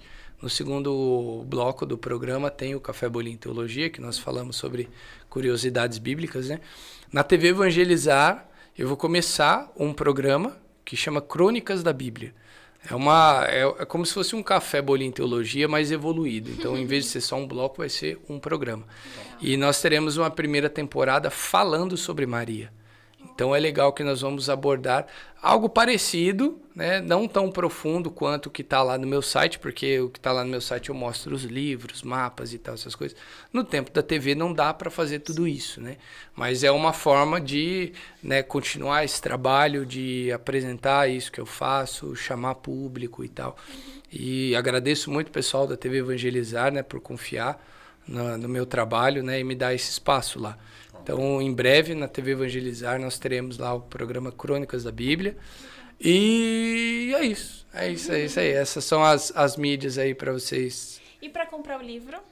Ah, para comprar o livro, olha só, deixa eu mostrar aqui. Deixa eu, agora aqui vai poder fechar aqui. Deixa eu explicar para vocês primeiro como é que funciona esse livro. Olha só, gente. Tá aqui. Esse livro aqui é Café Bolinho Teologia, Cartas Paulinas. Como é que funciona isso? Né? Quando você abre ele aqui, é, ele vai falando algumas. Tem o, o começo de cada capítulo, ele tem um mapa mental, né? de fatos históricos relacionados a Paulo, a formação de Paulo, mais ou menos quando ele veio ao mundo, né, por onde ele passou. Nós temos aqui uma relação né, de cartas autorais atribuídas, o público-alvo dele, das pessoas mais radicais, as pessoas mais flexíveis, né? E aí a ideia é o quê? É, vamos pensar aqui primeiro. Primeiro, Paulo aos Tessalonicenses, né? É a carta que ele escreveu enquanto ele estava em Corinto, por volta do ano 51. E aí, o que, que eu vou dizer aqui? Aqui eu vou explicar qual foi o processo da escrita dessa carta e quem eram essas pessoas lá da região de Tessalônica. Quais eram as heranças culturais, como era a vida desse pessoal, por que, que Paulo vai escrever isso, o que, que aquele povo vivia, o que, que eles esperavam da resposta de Paulo. Quando você terminou de ler isso aqui, você entendeu o público-alvo, aí você vai pegar a sua Bíblia, ah, aí você vai vir aqui. Aí, é, deixa eu chegar aqui. É, Timóteo, cadê? Ah, você vai vir. Caramba, cadê? Ah, beleza, aqui, ó. Ah, Eita, não tô achando aqui. Aqui.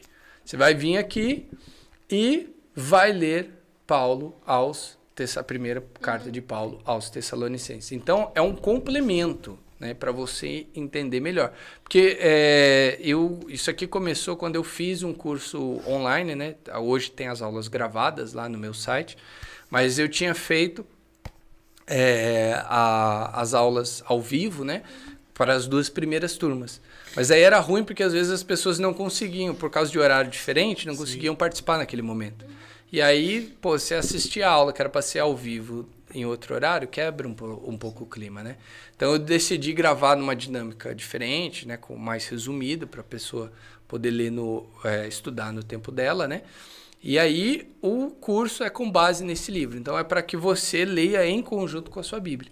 Então quando você tiver acesso ao livro, né, você vai entender melhor o ministério de Paulo. E aí você pode entrar é, no site da Cécia, minha dona Maria, né, minha esposa. Inclusive esse ano completamos 10 anos de casada. Ela foi mencionada aqui, ó. É. A, a Jace a Jace colocou aqui um comentário, né? Consegue colocar o comentário da Jace? Que a Jace acompanha pelo canal dela. Boa noite, professor Filho. Te acompanha através do canal da SESI. Ah, seu trabalho é muito importante para a nossa igreja. Obrigado.